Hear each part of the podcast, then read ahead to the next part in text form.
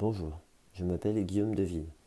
Je vous souhaite la bienvenue pour l'épisode numéro 16 de l'Evidence-Based Physio Podcast, le premier podcast en français qui traite de la kinésithérapie fondée sur l'épreuve. Ce projet est soutenu par l'agence EBP, un organisme de formation qui propose des cours de formation continue fondés sur l'épreuve en kinésithérapie. Aujourd'hui, je vous propose l'interview d'Aurore Mambriani, une confrère qui travaille en libéral le plus beau village de Haute-Marne, selon ses dires, un village qui s'appelle Rodampont, à deux pas de Langres. Aurore est également présidente de MT France, une association très dynamique qui fait la promotion de la thérapie manuelle orthopédique et qui cherche à favoriser le partage de l'expertise internationale en kinésithérapie musculo-squelettique. Dans cet épisode, nous discutons autour d'un article qui aborde la problématique clinique du syndrome de la queue de cheval. Aurore nous propose ce thème qui colle à l'actualité brûlante de l'accès direct pour la lombalgie aiguë. En effet, pour nous positionner en première ligne dans la prise en charge des patients, il semble primordial de savoir dépister des pathologies qui nécessitent une réorientation urgente, comme c'est le cas du syndrome de la queue de cheval. Mais je ne vous en dis pas plus et je vous laisse découvrir, ou sans doute plutôt réviser ce sujet. Bon épisode à tous.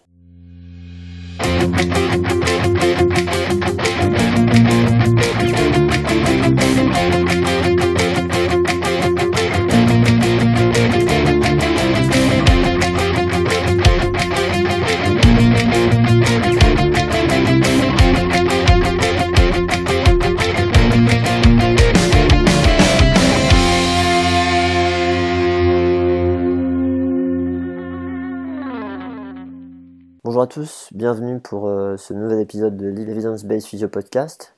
Euh, donc aujourd'hui, j'ai la chance d'être avec Aurore Mambriani. Bonjour Aurore. Salut Guillaume. Comment tu vas? Ça va. Ça va. à ce point? Ouais, ouais. Ok, bon, cool.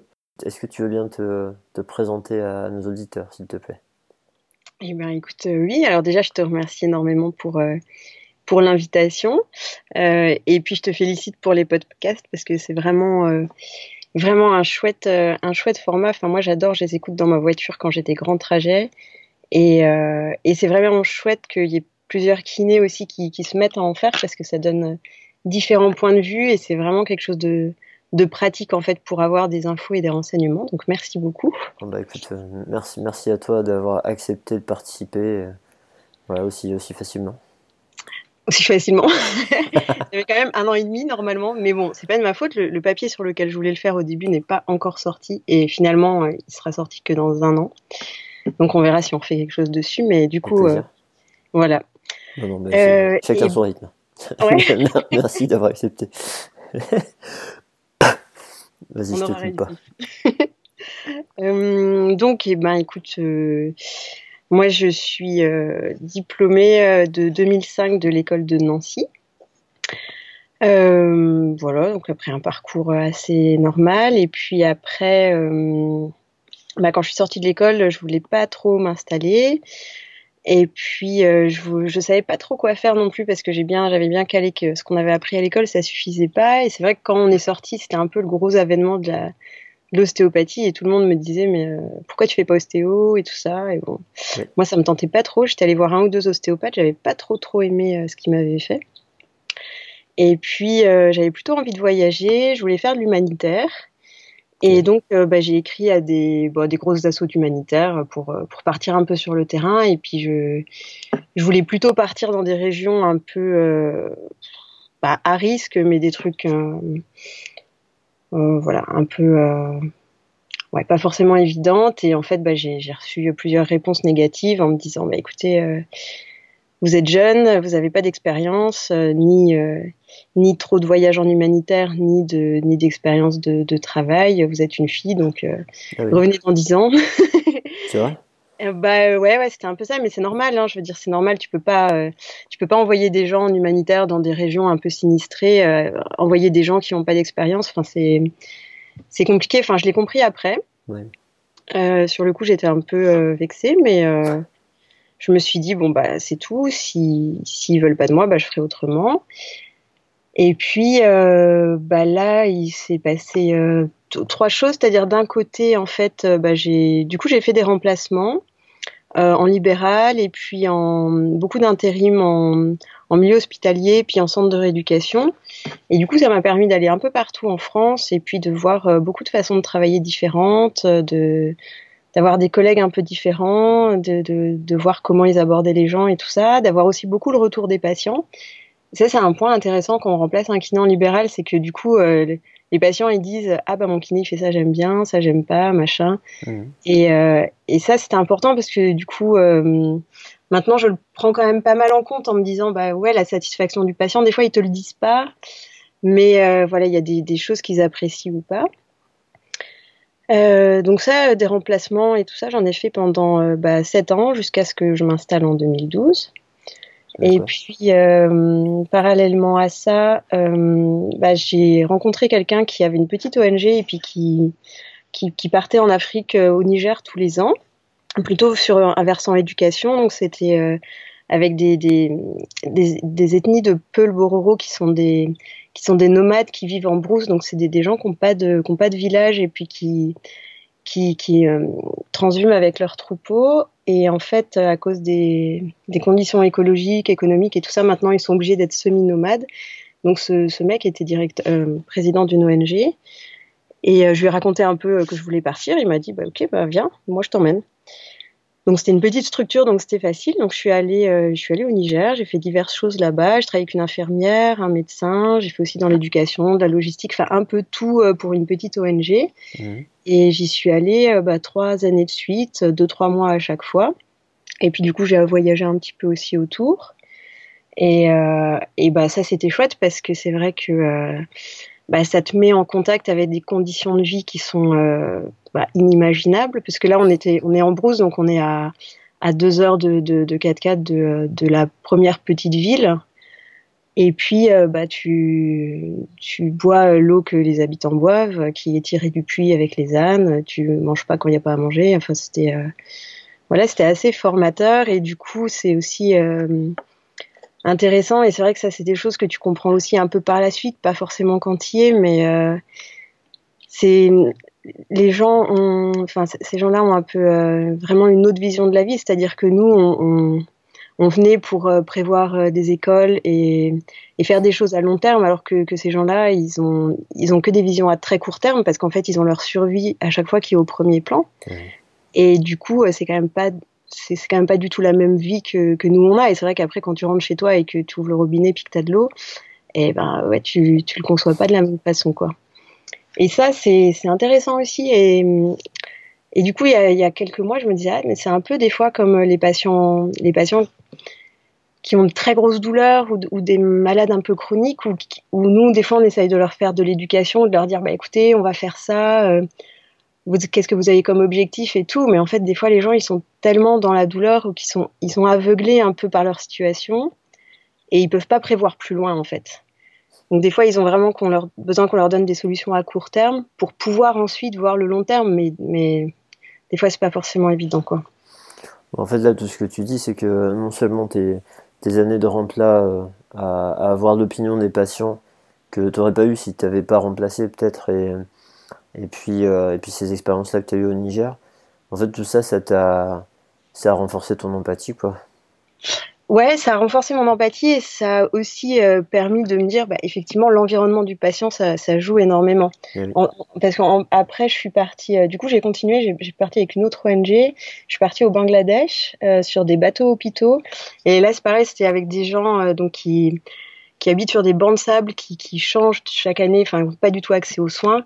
Et là, j'ai travaillé pour des, avec des, des, chirurgiens qui font des opérations sur des enfants brûlés, donc des brûlures euh, qui sont inimaginables, donc des jeunes filles qui ont été brûlées à l'acide ou, ou, des brûlures de feu avec des membres complètement retournés, enfin des trucs complètement ouf, quoi. Mmh. Et, euh, et, là, c'est pareil, enfin, vous vraiment euh, imaginer les, les conditions de vie des personnes et, et de voir comment on peut leur faire de l'éducation ou leur proposer des soins quand c'est des gens qui ont deux jours de marche pour venir et tout ça. Et ça, ça m'a permis vraiment de me dire effectivement l'environnement de la personne et comment lui se voit dans l'environnement, c'est vraiment euh, dire tu peux faire tous les traitements que tu veux. Si en fait tu prends pas ça en considération en premier, tout, tout peut être voué à l'échec en fait. Tu gaspilles ton énergie. Ben, c'est ça en fait. Je veux dire, si t'as pas une bonne analyse de, de la situation, Enfin, enfin voilà, tu tu t'adaptes pas et si t'es pas adapté, bah ton patient, tu le tu le perds quoi. Mm. Tu le perds ou tu perds du temps quoi. Oui, bah c'est ça, tu, tu, gaspilles du temps pour tout le monde. Et, mm. ouais, non, c'est sûr. Et le, le fait, ouais, c'est tellement important d'arriver à, à, récupérer ces infos-là de la part du patient. Et, et c'est vrai, vrai qu'avec toutes ces, toutes ces connaissances maintenant qui sortent et qui nous. Qui nous enfin, c'est vachement enthousiasmant d'avoir toutes ces connaissances sur la douleur, sur tout un tas de trucs. On n'a qu'une envie, c'est de les partager. Et parfois, euh, on peut, le risque, c'est d'oublier euh, bah, de s'intéresser d'abord à la situation du patient, comme tu le dis, euh, à créer des conditions favorables pour qu'il puisse nous les exposer et qu'il se sente à l'aise de nous expliquer. Et puis bien d'écouter et faire en fonction et, peut-être réfréner ce qu'on avait envie de donner au départ, qui sera peut-être pas finalement le plus adapté si on a bien écouté le patient. Ouais, ouais, ouais. Et puis euh, des fois, enfin ce qu'il dit, et puis des fois ce qui est caché aussi. Et mmh. moi, je fais, je fais quelques domiciles, euh, pas, beaucoup, mais quelques-uns euh, quand je travaille. Et ça, c'est drôle aussi parce que quand tu vas chez les gens et que tu vois des fois l'environnement de leur maison et tout ça, enfin, tu te dis, mais en fait, tu as, des évidences qui te disent, bah non, mais ça, c'est sûr, je vais pas faire avec cette personne-là parce que ça, c'est juste pas possible. Enfin, ouais. enfin donc voilà. Euh, donc du coup, bah, je, voilà, je suis partie en humanitaire. Je fais pas mal. Euh, après, je suis encore partie au Cambodge et puis euh, avec avec une autre asso, c'était super bien aussi. Donc j'ai fait du coup pas mal de voyages aussi pendant sept ans. En fait, en fait, je faisais un peu des, des remplats en France. Je travaillais et puis dès que j'avais assez d'argent, bah, je partais en voyage.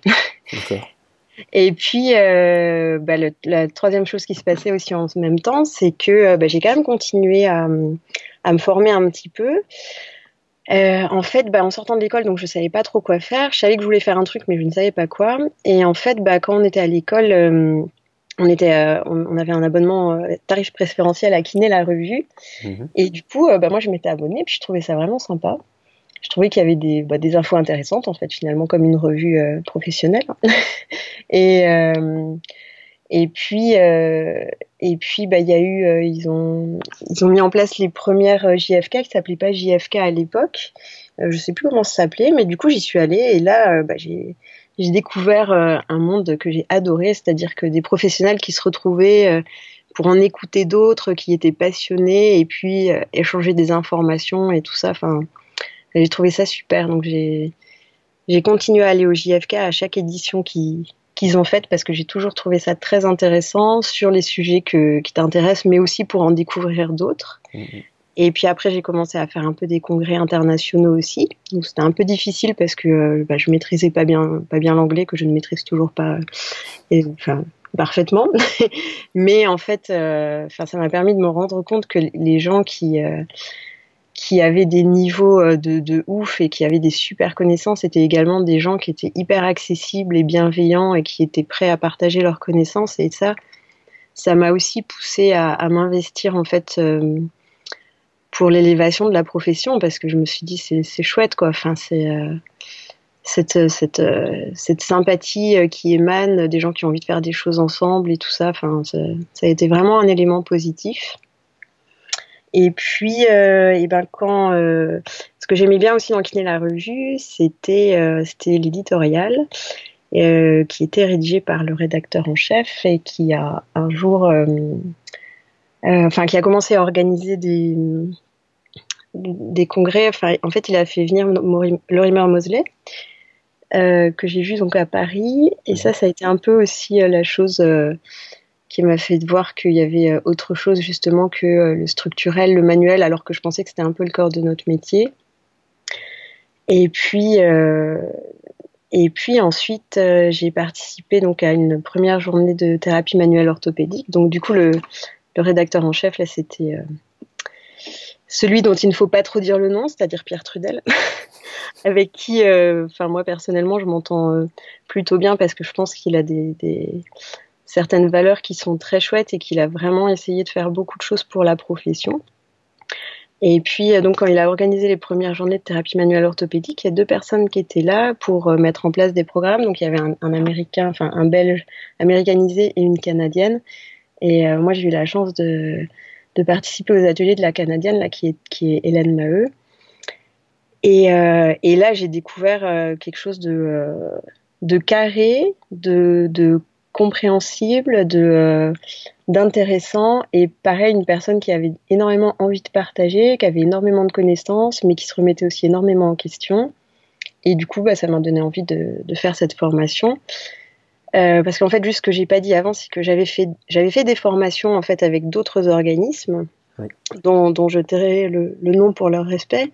Et je me suis retrouvée en fait dans des formations, des fois qui duraient deux jours, et au bout de quatre heures, je me disais mais comment c'est possible qu'un formateur débite des, des, des, des, choses pareilles qui n'ont aucun sens, qui n'ont aucun fondement, et que les, les gens autour euh, semblaient pas euh, semblaient pas trop trop se poser de questions et euh, et moi je me dis mais c'est pas possible on n'a pas le droit de, de, faire payer des gens pour des formations euh, de ce niveau-là. Enfin c'est pas c'est pas normal que des gens se proclament formateurs sur des choses en fait qu'ils maîtrisent pas ou enfin les, ouais. les, quelques formations que j'ai fait en fait avant de commencer la formation canadienne, ça m'a fait halluciner quoi.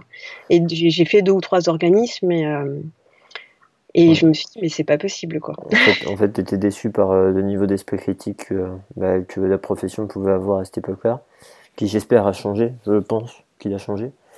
Et j'espère qu'il va continuer à, à, progresser. Et puis du coup, bah, t'es tombé sur des personnes euh, où t'as retrouvé cette dimension-là, enfin cette valeur-là, et ça, ça t'a parlé quoi. Mmh. Bah ouais, enfin des gens qui étaient euh, en fait des gens sérieux quoi. en fait des gens qui me semblaient euh, qui me semblaient sérieux quoi. Donc euh, voilà, donc j'ai commencé la formation en 2012 et puis bah, je l'ai terminée cette année. Félicitations. Pardon?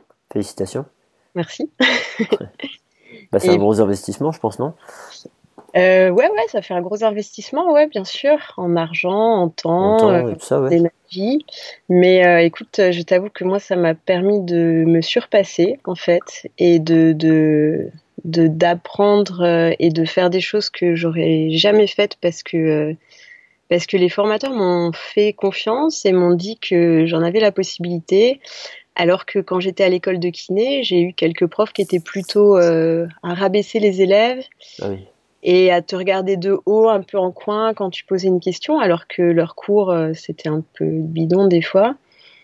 Et, euh, et, et, ça, vraiment, enfin, je l'ai déjà dit sur des postes et les gens qui sont avec moi l'ont déjà dit, les formateurs qu'on a eu là dans la, dans la formation canadienne sont des gens exceptionnels. Et vraiment, euh, c'est un peu pour eux aussi que, que je l'ai terminé, mais surtout que j'ai eu toute cette énergie et, et, parce que voilà, de, de faire ça, ça m'a ouvert des portes sur d'autres choses. Et, euh, et, je pense que des choses que j'aurais pas, j'aurais pas faites s'ils m'avaient pas autant fait confiance en fait, et si j'avais pas eu autant de retours positifs. Ouais, c'est sûr. Ouais. C'est sûr que si tu, euh, si tu passes ton temps à rabaisser les gens, c'est pas comme ça que tu vas avoir une confiance pour s'investir dans des, dans des choses. Et puis, euh, et puis après, tu sais, nous, nous, on a vraiment aussi cette, euh, cette analyse-là où on est surpris et en même temps maintenant on comprend on est surpris de l'accessibilité, de l'humilité des, des intervenants qu'on peut avoir, qu'on peut rencontrer, ouais. euh, les, gens les plus brillants. Euh, en fait, souvent, on voit que ça va de pair avec, euh, bah, avec cette humilité, le fait de plus on en sait, et plus on réalise qu'on sait pas grand-chose. Et, mm.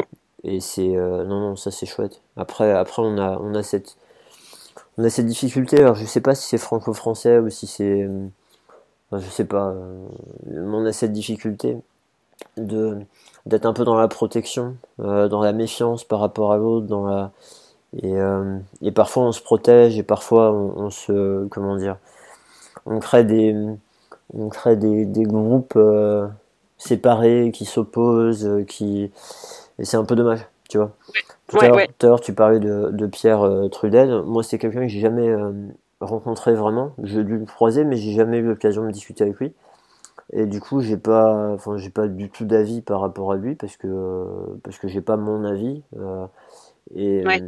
tout ce que je sais c'est que comme tu as dit il a fait il a fait beaucoup de choses pour faire avancer la profession et après la, bah, la difficulté c'est que il suffit qu'il y en ait qui pensent différemment qui appartiennent à, à, quelque chose à un organisme autre chose qui a un nom différent et tout de suite bah, on tombe dans la la défiance l'opposition le jugement le et malheureusement, par rapport à notre profession, bah, ça aide pas à fédérer et, et ça aide certainement pas à avancer, que ce soit, bah, faire même rien qu'au niveau euh, politique, on va dire, pour faire passer des choses pour nous et, puis à la fin pour nos patients, quoi. C'est un peu dommage. bah, disons que, enfin, il y a quand même des gens qui sont construits une carrière et, et un business sur la formation euh, continue, enfin post-diplôme, et, qui depuis euh, des années, alors un peu moins maintenant parce que maintenant il y a quand même beaucoup beaucoup de, concurrence et tout ça, mais c'est vrai que moi quand je suis sortie de l'école, il n'y avait pas énormément de, de choix et c'est vrai qu'il y avait beaucoup de trucs qui, bah voilà, ils vendaient ils vendaient leurs cours qui étaient les mêmes chaque année, qui étaient pas remis à jour et puis qui étaient sur des euh, sur des, euh, des, des, conceptions complètement erronées et tout ça. Mais, euh, mais voilà, ils avaient leur business là-dedans. Donc effectivement, quand tu as des gens qui arrivent et puis qui vont dire, bah écoutez, euh, je suis désolée, mais nous, on va, on va mettre en place d'autres choses et puis ça va venir bousculer ce que vous faites un petit peu. c'est sûr que voilà, tout le monde n'est pas content, quoi. Mais bon. Ouais, c'est ça. bon, après, après, soit tu évolues, soit tu. Enfin, c'est un peu darwinien, mais soit tu t'adaptes, soit tu disparais. Donc, ouais, si ouais, les gens sont intéressés et intéressants, ils, ils s'adaptent. Et on voit on voit des organismes, je pense. Alors c'est pareil, moi je suis pas trop là-dedans, je fais mon truc, euh, ouais. je me soucie pas trop des autres, mais, mais a priori, ce que j'entends quand des gens m'en parlent, c'est qu'il y a des organismes qui étaient euh, peut-être un peu là-dedans à une période et qui, euh, et qui évoluent. Donc mm. voilà. après, après tout le monde va pas à la même vitesse par rapport à l'investissement que ça représente. Bien toutes les années à faire quelque chose, etc. Non, sûr, Cognitivement, c'est un coût d'accepter de, changer, etc. Donc tu vois, encore une fois, d'être peut-être un, un, peu compréhensif, d'un peu comprendre la situation et de. Je, pense que c'est plus favorable que de rentrer trop vite dans le jugement parce que à, la fin, après, on peut que s'opposer, quoi. Mais même si bah, c'est pas toujours facile. ouais, mais c'est sûr. Mais oui, bien sûr, il faut comprendre les situations, bien sûr. Et quand il y a des choses qui nous tiennent à cœur, parfois c'est difficile de de pas de pas juger. D'être souple. ouais, mais c'est normal, c'est humain c'est humain tout ça. Bon, bah écoute, c'est. Euh, ouais, bah, t'as, donc, euh, as bien. Tu t'es bien enrichi au cours de toutes ces années, si je comprends bien. Bah écoute, ouais, plutôt, euh, plutôt bien humainement avant que je m'installe. Et puis après que je m'installe, bah voilà, j'ai continué à faire plein de formations. c'est pas la peine que, que, je les détaille, mais c'est vrai que c'était du coup autour de la, autour de la TMO, mais un peu, enfin, un peu de tout, quoi. Enfin, il y a des choses aussi que j'ai faites dont je me sers pas, mais j'étais très curieuse de faire, donc je l'ai fait. Et puis, euh, bah voilà, bah en 2012, euh, je me suis installée, donc j'ai ouvert un cabinet à la campagne, et enfin près d'une petite ville qui est très très chouette. Et puis, euh, et puis, euh, bah, je, je suis plutôt contente parce que j'ai vraiment une population qui est, enfin, des, des patients qui sont super. Euh, alors je vais faire un peu, je vais défendre un peu l'activité à la campagne, mais moi je, je, travaille avec des gens qui sont très actifs. Donc tous les gens à la campagne, soit ils font du bricolage, soit ils font leur jardin, soit ils font leur bois, ils marchent et tout ça. Mmh. Et c'est des gens euh, à qui j'ai pas besoin de, de dire euh, faites vos exercices, ils, ils, le font. Enfin si, je leur dis, mais mais c'est hyper facile de travailler avec eux. Et en plus c'est des gens qui ont un, un, certain respect en fait encore par rapport aux soignants et tout ça. Et c'est vrai que quand j'entends les collègues qui disent bah euh, j'ai eu trois lapins de suite, ou alors euh, j'ai euh, euh, des gens qui reviennent pas, j'ai plein d'impayés et tout ça. Ben, en fait, moi, j'en ai presque pas. Parce que, bah, parce que les, ouais, je pense que les gens respectent les professionnels de santé. Alors, alors c'est sûr qu'il n'y a pas beaucoup de kinés, d'autres kinés autour de moi. Il y en a, mais certains patients préfèrent venir me voir moi. Mais c'est vrai que, enfin, il y y a, vraiment une très bonne ambiance avec mes patients et ça, c'est chouette. Et en plus, c'est un, beau cabinet parce que euh, le loyer n'est pas cher. il y a quelqu'un qui veut venir travailler avec moi. Ouais, ça sent le recrutement, euh, tout ça. ça sent le recrutement, effectivement, mais la région est super chouette. Il y a des lacs, de, de, de, de la forêt, euh, il y a l'autoroute, le, train, il y a Dijon, il y a Nancy, il y a Paris pas loin. Enfin, voilà. ok, le message est passé. La, vie est là, quoi. non, bah, en tout cas, c'est cool si tu t'y retrouves. Ouais, carrément. C'est chouette. Voilà. Bon, très bien. J'espère que ça n'a pas été trop long comme présentation. non, c'était intéressant. Non, ben, euh, tu as, un parcours qui est riche, donc euh, merci d'avoir partagé. euh, alors, du coup. Et je peux dire un mot encore? Ah, euh, Oui, oui, oui, vas-y. Je vais juste dire le dernier, le dernier point du coup que j'ai oublié, mais euh, du coup, bah, quand j'ai commencé le cursus canadien, on a créé aussi bah, OMT France, donc le, l'association qui, vise à promouvoir la thérapie manuelle orthopédique en France. Donc ça c'est pareil, c'est un monde que je ne connaissais absolument pas. Et, euh, ça fait partie des congrès aussi dans, lesquels je, suis allée, donc les congrès de l'IFOM, où j'ai aussi découvert des gens qui étaient euh, désireux euh, de faire avancer la profession en France et qui nous ont énormément aidés et que je remercie. Et, Et donc c'est vrai que euh, c'est une partie importante en ce moment de mon temps puisque euh, maintenant je suis la présidente de MT France donc depuis deux ans. Et puis on, bah, tous les ans on organise un événement et puis euh, tout, enfin on essaye de faire des choses régulièrement et puis on essaye de, de devenir membre de l'IFOM donc ce qui devrait se faire l'année prochaine. D'accord. Et c'est vrai que c'est quelque chose aussi qui me tient à cœur. Alors c'est c'est vrai que c'est difficile des fois de, de parler des choses que tu fais un peu à long terme et, notamment un peu sur les réseaux sociaux parce que sur les réseaux il y a des posts, des commentaires mais c'est toujours très court. Et c'est pour ça aussi que je t'ai dit oui aujourd'hui parce que au début le sujet que sur lequel je voulais le faire au, début et que j'ai pas pu faire enfin me tenait vraiment à cœur mais après, je me suis dit, mais Guillaume, du coup, il me donne l'opportunité de pouvoir euh, un peu parler de, de, ce qui me tient à cœur. Donc, je vais, euh, je vais en profiter pour une fois et je vais pouvoir euh, dire aussi pourquoi à OMT France aussi on, on fait tout ce travail. Et, et, moi, ce que je défends vraiment, c'est pas les techniques, c'est pas forcément ce qu'il y a dans les standards de l'iPhone et tout ça, mais c'est ce qu'il faut voir, c'est que OMT France et l'iPhone, ça appartient aussi à la WCPT et tout ça, ce sont des gens qui se rassemblent pour essayer de trouver les meilleures voies de travail pour la profession et pour les patients. Et, que tout ça, c'est toujours euh, dans un mode d'évolution. C'est-à-dire que les choses qui sont faites maintenant, euh, dans dix ans, elles n'existeront plus, ça aura évolué. Il n'y a rien qui est figé et il ne faut pas voir les choses euh, à, à, un instant T aujourd'hui, mais il faut voir pourquoi on les, fait, on les fait aussi à long terme. Et, ces gens qui sont tous des experts et qui essayent de trouver finalement des solutions qui sont euh, interculturelles et qui puissent s'adapter un peu à tous les patients et, à tous les terrains. Enfin, maintenant, il y a, beaucoup de, flux migratoires et tout ça. Je veux dire, moi, je travaille avec des gens à la campagne, mais j'imagine que à Paris, tu peux avoir euh, des, populations qui sont différentes. Et, c'est vrai qu'il faut savoir ce qui, qui fonctionne ou ce qui fonctionne pas, et puis ce qui est, bien à développer ou à abandonner. Et, moi, c'est ça qui m'anime à continuer à OMT France. C'est pas, euh, c'est pas les techniques, c'est, c'est pas de voir ce qu'il y a aujourd'hui, mais c'est de voir qu'est-ce qui sera bien à mettre en place pour plus tard, et de et de profiter de, de, ce vecteur de représentation qu'on a, parce que la WCPT, c'est quand même un sous-groupe de l'OMS, et qu'à un moment, si on veut faire évoluer notre profession, eh il faut se rassembler. Il faut rassembler nos différences d'opinion et puis essayer de construire quelque chose qui convient, euh, qui convient euh, à la majorité, quoi. Ouais, et puis c'est, du coup, c'est bien d'arriver à, d'arriver à avoir un groupe où vous arrivez à fédérer euh, plusieurs personnes. Et, et, enfin, après, je connais pas suffisamment bien les, les, membres de, de, MT, du bureau, etc. Mais, mais potentiellement, même, même si entre vous, par moment, vous n'êtes pas toujours d'accord sur certains, certaines choses, euh, tu vois, ça m'évoque. Alors, du coup, euh, j'en profitais, mais ça m'évoque. on m'a demandé, on m'a demandé d'intervenir euh, avec Vincent aux, aux Europhysio à, Lille en janvier. Et au départ, la, demande c'était de faire un débat sur Endzone, Endzoff. Et, et, du coup, tous les deux avec Vincent, on, a dit que le terme débat ne plaisait pas parce qu'on ne voulait pas se retrouver dans une confrontation en fait. Bien sûr. On pense que c'est pas c'est pas porteur pour la profession de, de toujours euh, pousser des gens à devoir choisir un camp. Et, euh, et puis euh, moi personnellement, je pense que quand on écoute un débat, on change rarement d'avis. En fait, si on a déjà un avis tranché, ben en fait on va on va être content d'entendre des arguments qui vont en faveur de notre avis et puis on va s'énerver dès qu'il y a des arguments qui vont dans l'autre sens.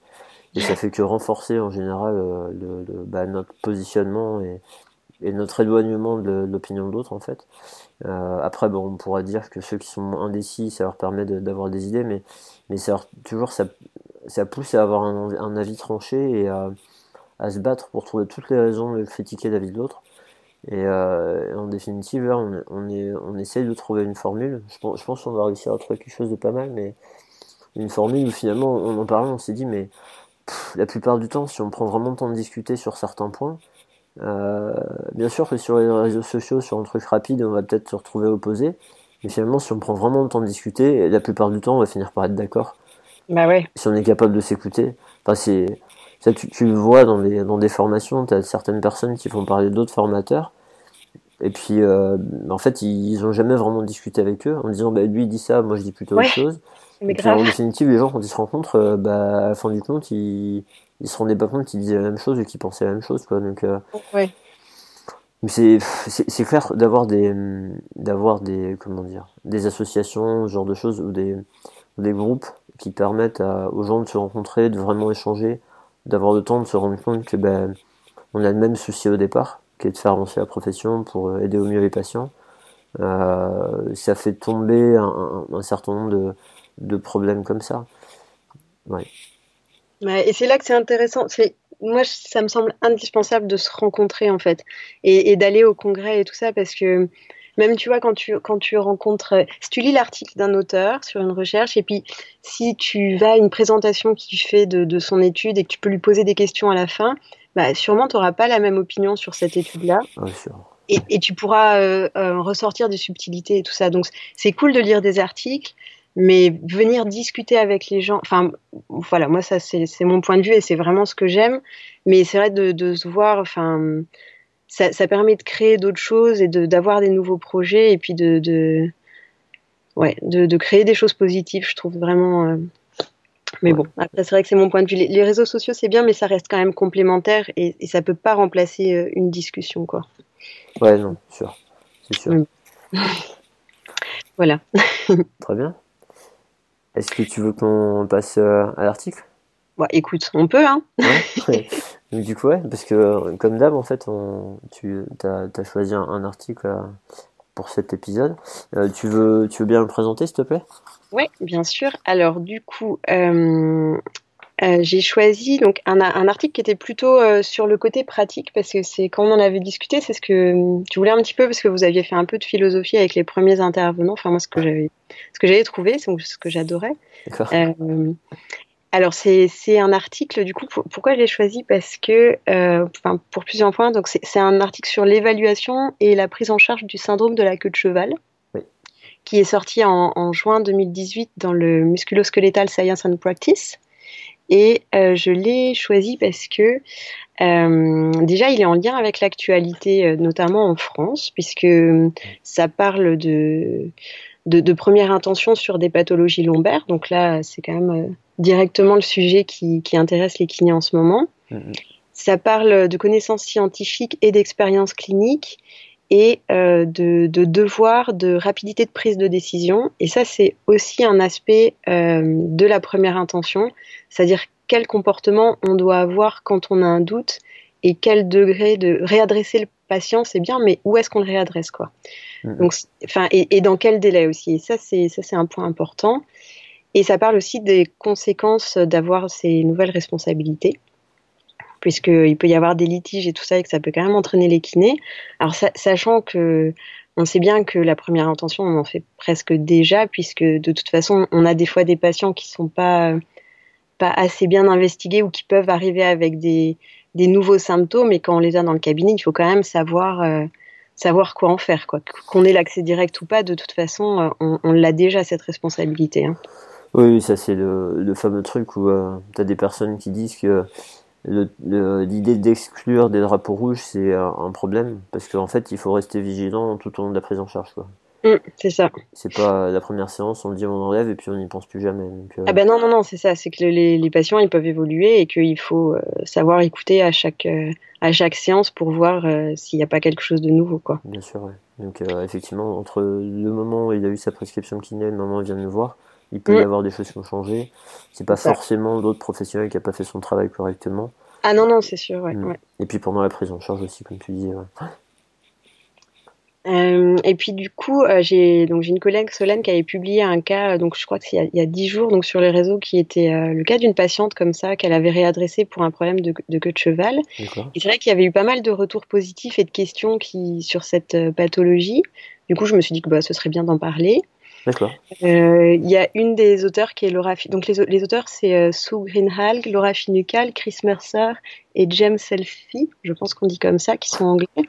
Et, euh, et Laura, donc elle est euh, vice-présidente de l'IFOMT et on l'avait fait intervenir l'année dernière au, au, au JTMO, donc aux Journées de thérapie manuelle orthopédique qu'on avait organisé à Bordeaux et elle nous avait fait justement un atelier. euh, sur les, les, drapeaux rouges lombaires et sur le syndrome de queue de cheval.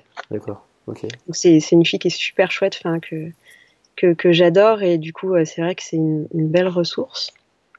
Et puis c'est aussi un article qui met qui met en, en, lumière l'évolution de, la science, la, la, prise en compte des, connaissances qu'on a en clinique et en science. Et ça parle de, des, des, drapeaux rouges et de leur, euh, leur réinterprétation et pourquoi, euh, voilà. On, à un moment, on se dit, bah oui, il faut connaître les drapeaux rouges. Puis là, ils les remettent un petit peu en question aussi dans l'article. Donc ça, je trouvais ça intéressant. Ouais, le concept, euh, ouais. dans l'introduction, hein, le concept de drapeau rouge, il y a, il y a un paragraphe où ils disent que c'est un peu remis en question. Ouais, ouais, ouais, ouais c'est ça. Mm-hmm. Et puis, euh, ça parle aussi de communication avec le patient et de subtilité de communication, ouais. j'ai bien aimé.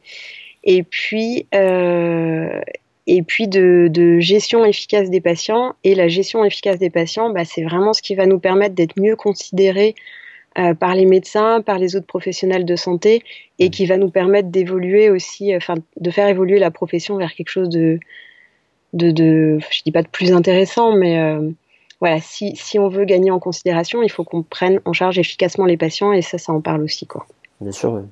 Ok, voilà. bah, écoute, joli, euh, joli teasing. On va peut-être avoir des gens qui vont rester jusqu'au bout. Euh... tu penses que là, ils sont pas tous décrochés déjà? Ah bah écoute, j'en sais rien. On saura ouais, jamais. Pas des... Tu sais, tu devrais mettre des chapitres genre, euh, alors à partir de 22 minutes 30, on va pas commencer à parler de l'article. D'accord, bah, je peux faire ça dans l'intro au pire. Hein. Je peux dire. Comme ça, ils peuvent zapper toute la partie où je parle de moi et tout ça, et puis aller directement à l'essentiel. Tu, tu, sais, tu sais qu'il y, y, a des gens qui écoutent ça. Alors attends, sur l'appli euh, SoundCloud. Ouais. en fait, au départ, avant qu'il y ait une mise à jour, quand t'écoutais un épisode, euh, si jamais ça s'arrêtait, tu reprenais au début, en fait. Tu sais, oh, ça, genre, genre, ça s'arrêtait pas euh, là où t'étais arrêté, et puis quand tu reprenais, ça reprenait où ouais. t'étais arrêté. Et j'ai euh, j'ai un, un collègue là, qui m'a dit il y avait un des épisodes. À chaque fois il y avait un truc si tu veux quelqu'un appelé ou enfin il avait été obligé d'arrêter. Et euh, il avait écouté l'intro euh, les 20 premières minutes euh, 7 ou 8 fois. Il m'a dit je suis désolé mais du coup j'ai renoncé. J'en avais marre de, de entendre la, la description de la personne 7 8 fois. J'ai pas Je comprends, ouais. donc ouais non ça peut être une idée parce qu'après il savait plus où il en était enfin bon bref mais maintenant apparemment il y a une mise à jour donc euh, ça fait plus ça ok euh, alors, du coup, par quoi tu veux commencer là, par rapport à ces différents points?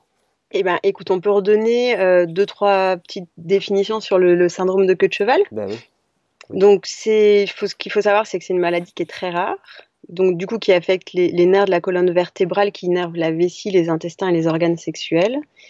Et que euh, l'identification de cette pathologie, ça requiert une action qui est urgente parce que ça peut avoir des conséquences qui sont euh, assez bouleversantes sur la vie des patients et, euh, qui peuvent entraîner vraiment des déficiences, des déficiences permanentes sur les organes et, qui peuvent du coup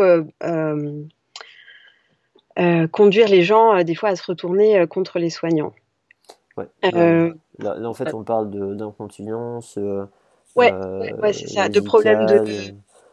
Ouais, des problèmes de, problèmes de sensibilité et tout ça, de, de rétention, des choses comme ça, ouais. D'impuissance, d'incontinence, etc. Ouais, et en fait, il me semble à un moment donné que. Alors, c'est toujours difficile à investiguer ces pathologies qui sont quand même peu prévalentes. Donc, du coup, d'avoir des chiffres, c'est pas évident, mais il me semble qu'il disait que euh, il y avait un, un cinquième des patients qui gardaient des séquelles de genre-là, en fait. C'est exactement ça, ouais. Mmh. ouais. ouais. Il y a un cinquième des patients avec des résultats médiocres et des traitements de troubles bah, vésico-intestinaux sexuels avec des conséquences psychologiques et sociales qui sont très lourdes en fait. Ah bah oui, oui. Et euh, voilà.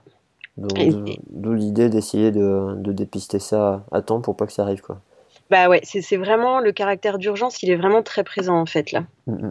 Donc effectivement, ouais, tu parlais de la prévalence et, et c'est ça. Alors après, c'est vrai que ça dépend des professions. Ils disent que les médecins généralistes, ils peuvent en avoir que un dans leur carrière, mais que par exemple, bah, quand tu es kiné, ça dépend. Ça dépend du parcours du patient et tout ça.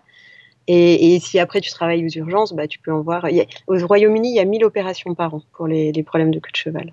Ouais, ok. Ouais, donc euh, des, des queues de cheval qui sont euh, confirmées à l'IRM et puis du coup après. Euh, ouais, ouais c'est ça. Mmh. C'est ça. Ouais, en, en, définitive, c'est ça. Bon, on, va, on va y revenir, mais là, une, une, des difficultés, là, dans notre travail, on n'a pas beaucoup, beaucoup d'urgence vraie.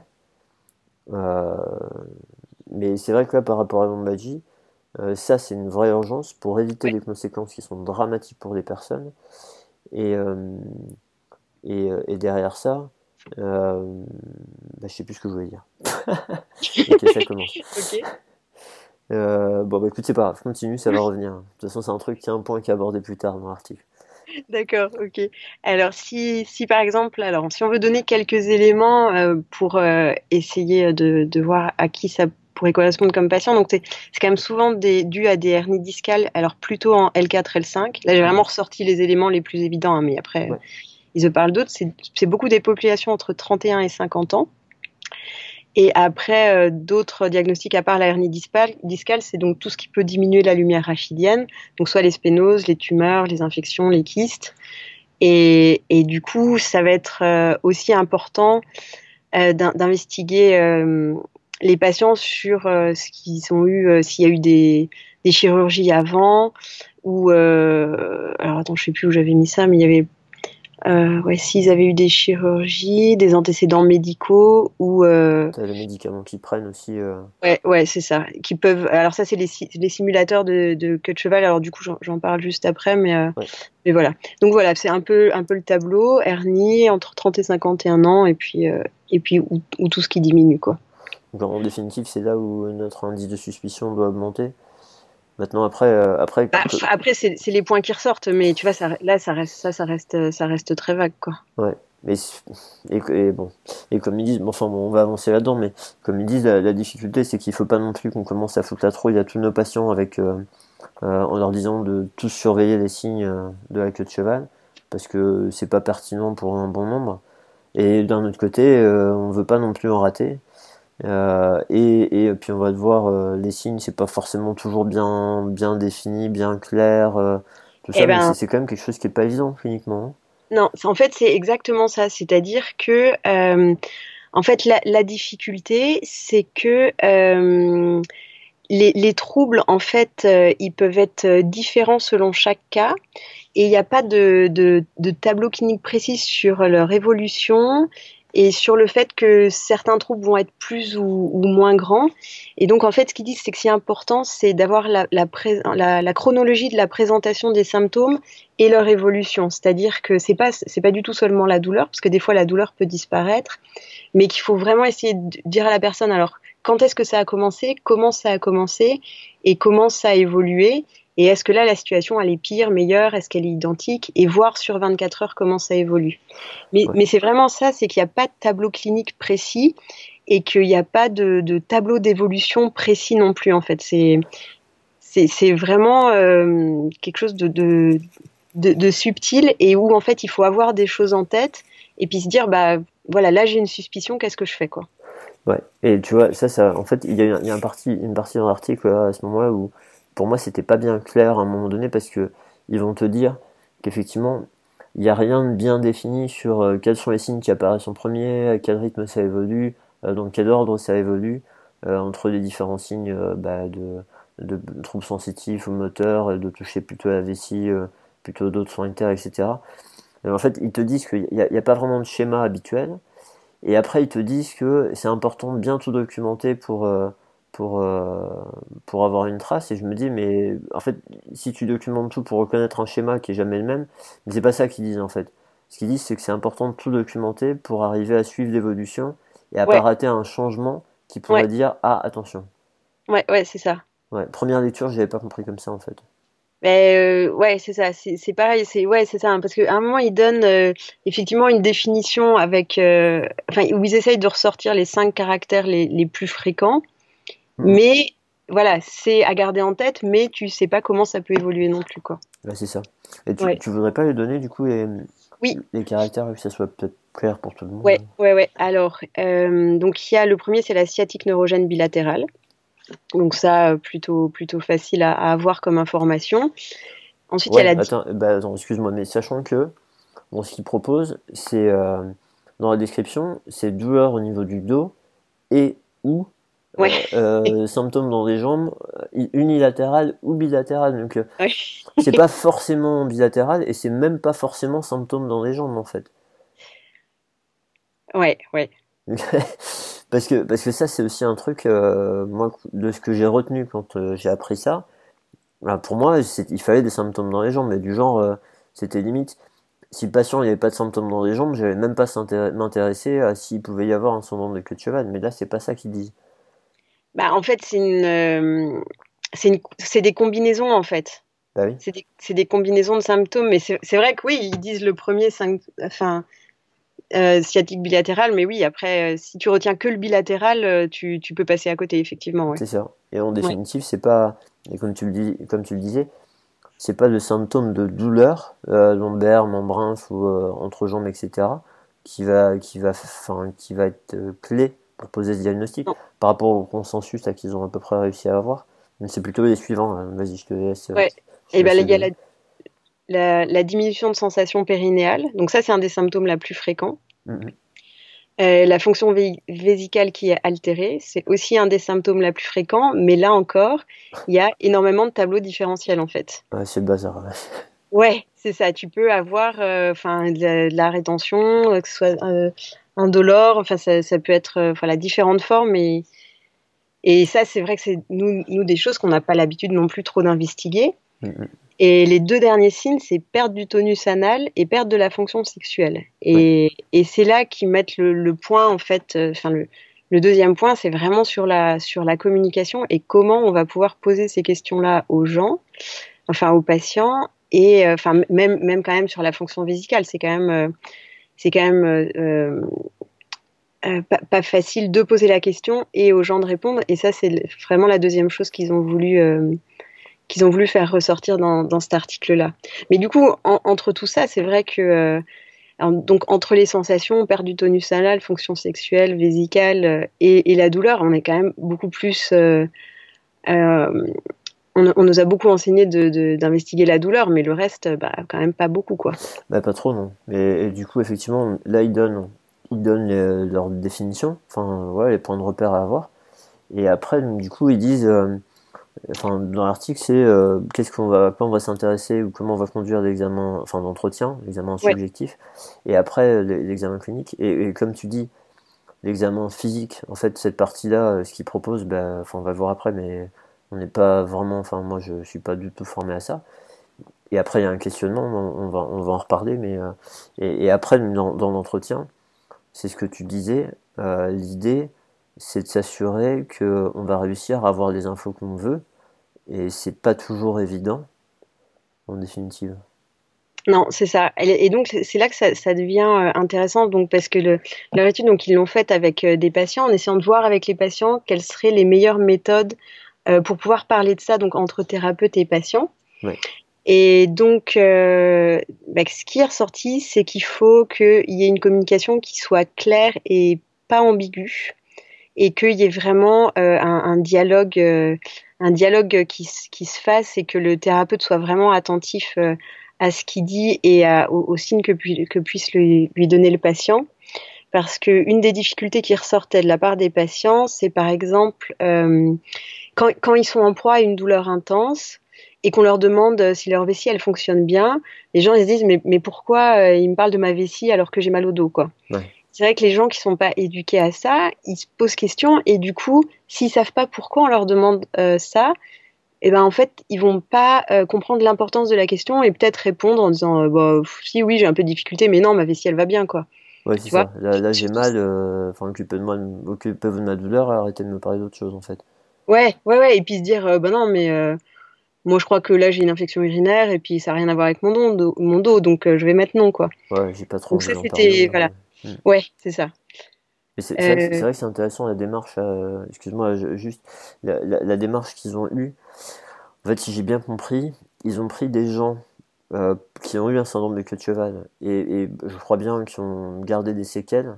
Euh, et parce qu'en fait, ils mentionnent une étude. Alors, j'ai pas été la voir, je sais pas si elle a été publiée cette étude qualitative là, mais ils ont pris des gens qui avaient eu ce problème et je pense avec des séquelles ils ont fait un focus group en fait et euh, ils leur ont demandé ben, qu'est-ce que on aurait pu faire différemment pour mm. euh, vous aider et qu'il y ait moins de chances que, ben, que ça finisse comme ça. donc, comme tu dis là, c'était euh, le fait que ben, quand j'ai très mal et qu'on me parle de ça, je comprends pas pourquoi on m'en parle et donc du coup, ben, je vais potentiellement éluder la question.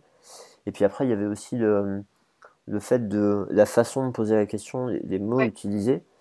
Euh, où euh, ben, là ils prennent par rapport à l'exemple des, troubles sexuels en fait euh, il y a des, des, des, patients quand on leur demandait s'ils avaient des problèmes dans leur vie sexuelle en fait eux ils se demandaient si on leur demandait s'ils étaient actifs sexuellement quoi euh, c'est ça, la, question c'était avez-vous un changement dans votre capacité d'avoir une érection ou une éjaculation? Et du coup, les gens ils comprenaient euh, est-ce que vous avez des, problèmes sexuels quoi? Et c'est vrai que si tu es un mec à 35 ou 38 ans et qu'on te demande si tu as des problèmes sexuels, euh, bah, déjà, même si des fois tu te dis euh, bah ouais là j'ai des problèmes d'éjaculation depuis quelques jours t'as pas du tout envie d'en parler quoi. Si tu ah sais ben. pas pourquoi on te demande tu dis pas bah non je vais je, le dis pas quoi enfin. Bah ça c'est sûr ouais. Alors tu vois là euh, moi j'ai pas compris la même chose que toi c'est intéressant. Parce qu'en fait moi ce que j'ai compris euh, c'est que justement les patients ils avaient demandé à ce que ce soit ces termes là qui soient utilisés. Au lieu de dire trouble sexuel parce qu'ils pouvaient se dire que ça pouvait être n'importe quoi. Oui, oui, oui, oui, oui. Que ce soit clairement le fait de dire est-ce que vous avez, est-ce que vous avez un trouble de, de l'érection, est-ce que vous avez, enfin, des difficultés à, avoir une érection, des difficultés à, éjaculer? Et euh, mais après, ils vont même plus loin parce qu'effectivement, comme tu dis, tu as des patients, même si tu leur poses cette question-là qui est, qui est, quand même assez claire, eh ben, ils vont pas avoir envie de partager la réponse. Et du coup, ils ont proposé un, enfin, après oui, c'est des patients qui sont venus avec cette idée-là de proposer euh, un truc qui va un petit peu plus loin. Et euh, c'est l'espèce de, de petite fiche là. Je, ne sais pas si tu as, as, déjà utilisé ça toi ou pas? Euh, ouais, alors du coup, nous, on l'a. parce qu'on avait travaillé dessus du coup l'année dernière. D'accord. enfin, je ne l'ai pas, je l'ai pas utilisé au cabinet parce que j'ai pas eu de, de, de, patients à qui ça aurait pu correspondre.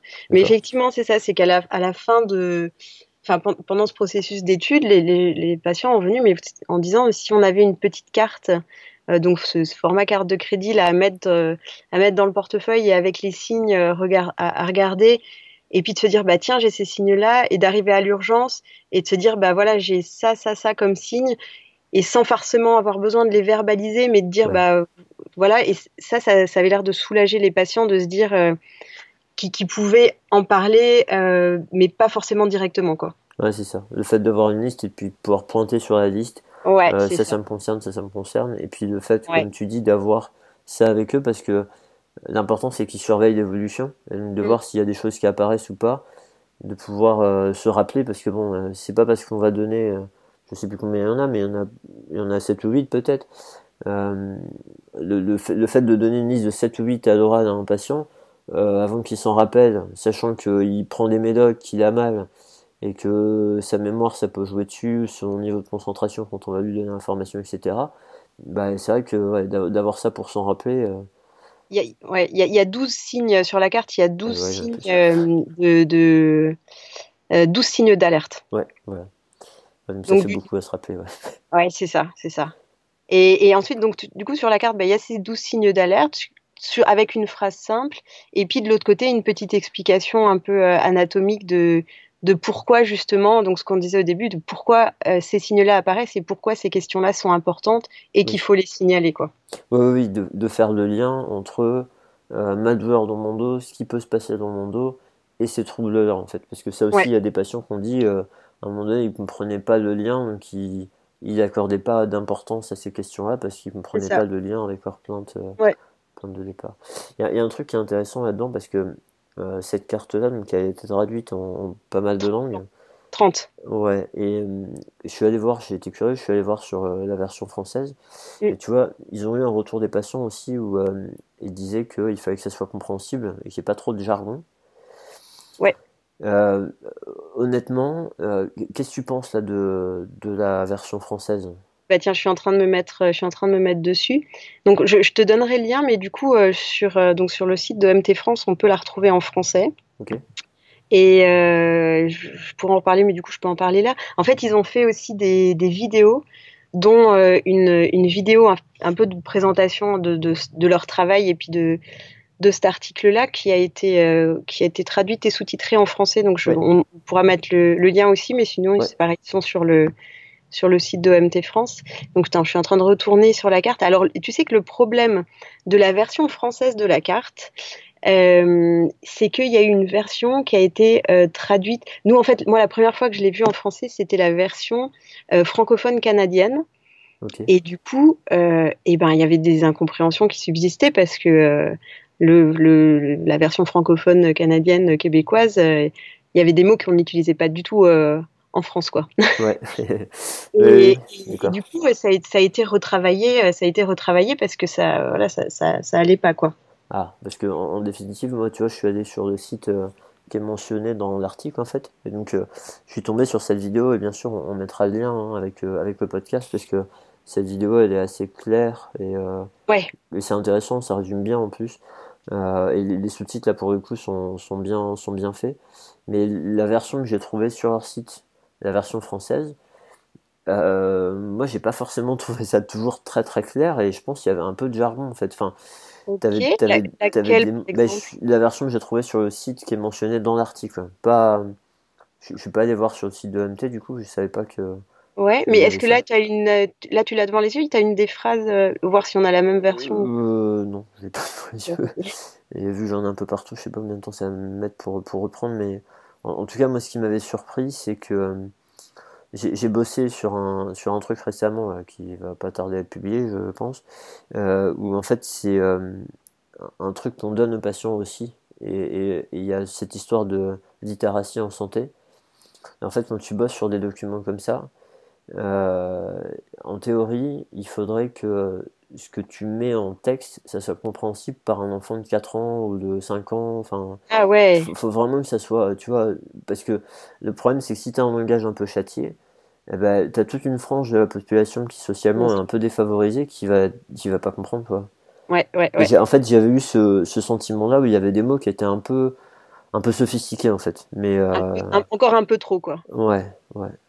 Ok. Mais je, te dis, c'est pas, je suis pas allé voir sur la version du, du non, non, mais je sais pas, euh... c'est peut-être la même, mais euh, j'essaierai de retrouver celle en, en canadien aussi euh, pour voir si euh, ce, qui avait, ce qui avait changé ou pas. Mais oui, il faudra que je recherche. mais bon, voilà, enfin ça, ça c'est des, c'est des mais détails. C'est super un, compliqué. Un... Bah, ouais. De trouver ouais. les bons termes en fait pour effectivement pour tout le monde et tout ça. Enfin, c'est vraiment super compliqué. Ouais. Ah, et puis, et puis ce qui est vraiment dur, c'est que quand tu mets au point des choses comme ça, en fait, tu as toujours une étape qui se rajoute. Et au bout d'un moment, tu es obligé de t'arrêter, quoi. Tu, tu Ouais. vois là, là ils, ont fait, euh, ils ont fait un truc, ils avaient fait une étude qualitative, ils sont, ils sont intéressés au truc, ils ont mis en place, ils ont fait une fiche, ils ont fait d'autres trucs, et à un moment donné, ben, tu as toujours potentiellement des étapes qui pourraient être de euh, euh, faire valider cette fiche par, ben, je te dis, hein, euh, poser des questions à des enfants en bas âge, ou, euh, ou prendre un panel de patients vraiment large, et puis euh, de, de leur faire dire d'autres trucs, de leur poser des questions pour vérifier leur compréhension, etc. Mais ça, c'est une étude de plus, et, Mm. euh, et à un moment donné, Faut s'arrêter quoi. ben, et puis le problème, si tu veux, c'est qu'à un moment donné, même si ton truc il est pas parfait, c'est quand même dommage de pas le sortir parce qu'il peut aider un certain nombre de gens, tu vois. Et de se ouais, dire, ouais. on va attendre deux ans ou trois ans de plus et ça se trouve, on n'aura jamais les fonds pour faire le truc et finalement, ça sortira jamais, tu, tu vois. Mm, mm. C'est assez terrible, mais, euh, mais du coup, ça, enfin, ça fait que parfois, on se retrouve avec des choses qui sortent qui sont largement critiquables. Et comme tu disais tout à l'heure, en fait, quand tu te retrouves en, en discuter avec, avec euh, les auteurs ou, ou à voir de la présentation, les auteurs, ils vont l'expliquer à ce moment-là. Voilà, c'est ça. Ouais. Parfois, ça va être dans les limitations à la fin, dans le papier, etc. Mais c'est pareil. Dans un article, tu as un nombre de mots limité. Euh, tu es toujours obligé d'enlever des trucs qui te semblent importants. Donc, euh, ben, parfois, ça, ça c'est des choses qui peuvent sauter. Euh, mais ouais, donc, du coup, ça, ça peut vraiment être une, euh, une raison. Donc, euh, encore une fois, moi, ce que je suis en train de dire, c'est pas jeter la pierre. Euh, je, je suis sûr qu'il y a plein de raisons pour ça. Juste, l'idée, c'est que même en utilisant ces choses-là, peut-être s'assurer avec les patients qu'ils ont bien compris les différentes phrases avant de les laisser partir avec, quoi. Alors normalement, oui, c'est quand même un, un outil de, de, de collaboration entre le patient et le kiné où effectivement tu tu t'expliques les signes, t'expliques euh, un peu. Enfin, je veux dire, c'est comme ce que tu disais à un moment, c'est qu'à un moment, si tu donnes cette carte-là à ton patient, c'est que tu penses qu'il y a un, un risque ou qu'à un moment il va en avoir besoin et à ce moment-là, tu prends du temps pour lui expliquer, quoi. C'est ça. Et, et- et vérifier qu'il a compris nos explications. Parce que Mm. c'est pas parce qu'on a bien expliqué, nous, dans Ah notre non, tête, non. que lui, il a bien compris, quoi. Ouais, malheureusement. Ouais, ouais. Bref, ouais, c'est, c'est, parfois on, on peut passer un peu à travers parce que, bah, parce qu'on n'y pense pas, on n'a pas le temps et puis parce que on n'est pas formé à ça, quoi. mais parce qu'on pense que le patient il a compris et qu'en fait, euh, si tu lui redis, bah allez-y, redites-moi ce que je vous ai dit ou redites-moi ce que vous avez compris, bah là, je t'aperçois qu'il n'a pas compris quoi. Parfois ça pique. Parfois ça pique. Oui, ça, ça, pique un peu, ouais.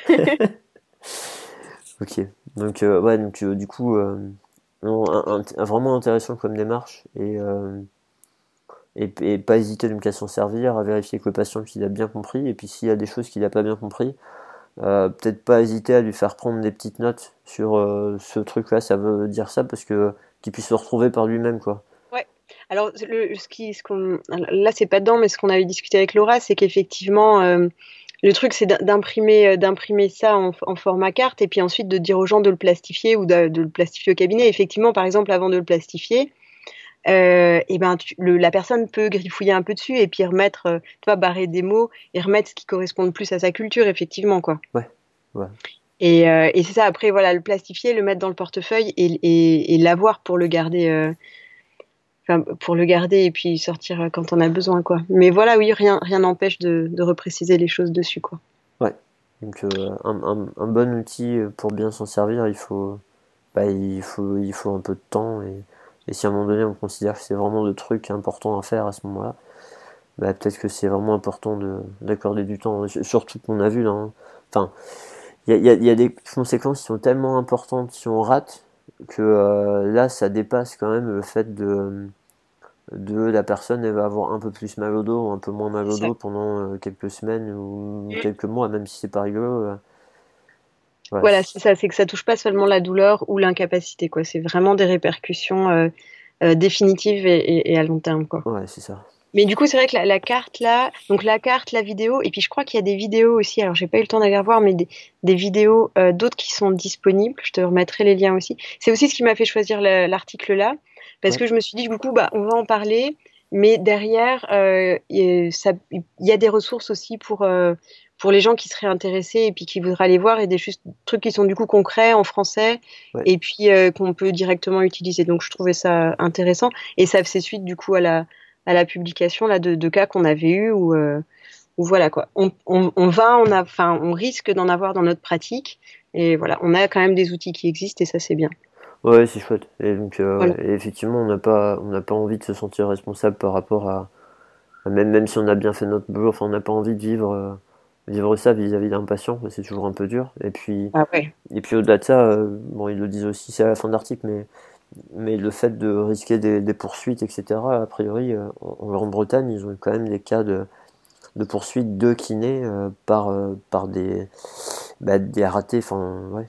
Ouais, écoute, il parlait en 5 ans, il y avait à peu près 300 plaintes, et que ces plaintes étaient en augmentation les deux dernières années. Oui, voilà.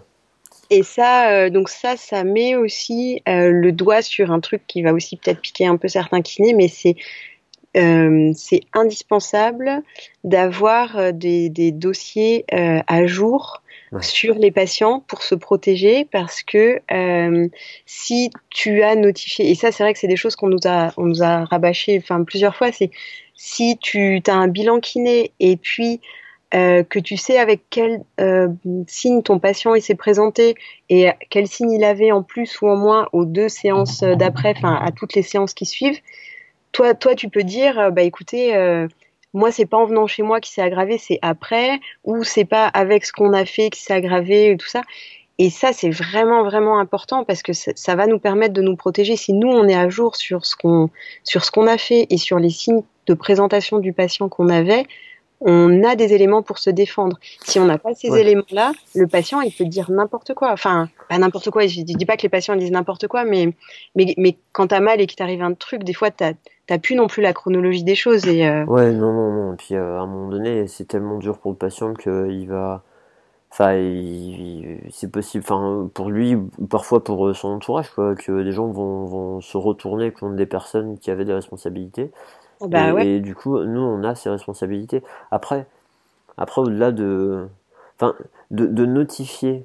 Tu vois, nous, on a un intervenant qui est euh, sur les cervicales, qui, euh, euh, qui est référent parfois au tribunal. Donc, il, nous a parlé de ces, ces choses-là par rapport aux histoires de whiplash, etc. Et en, définitive, ils vont regarder les notes du kiné et plus, ils vont plus regarder les notes de euh, est-ce qu'il a, est-ce qu'il avait conscience, est-ce qu'il a posé les questions, est-ce qu'il les a, il a noté les réponses de ce qu'il a fait comme intervention, tu vois Mm.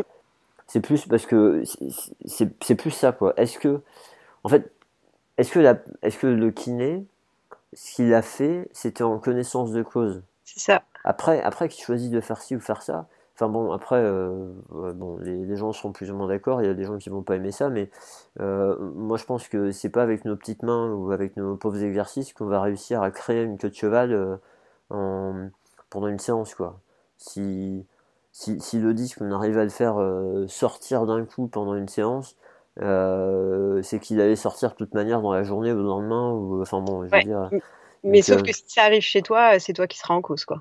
Ouais, ouais. Enfin, au moins pour le, au moins pour le patient, quoi. Après, euh, Ouais. Voilà. Après, après, je, alors, je me trompe peut-être, hein, mais ce que je me dis, c'est que c'est plus dans le fait de la surveillance et de comment tu réagis si ça arrive, et ou comment tu préviens la personne, parce que si tu as des suspicions et tu l'as prévenu qu'il a sa carte, et du coup, si ça arrive, quelle est la réaction?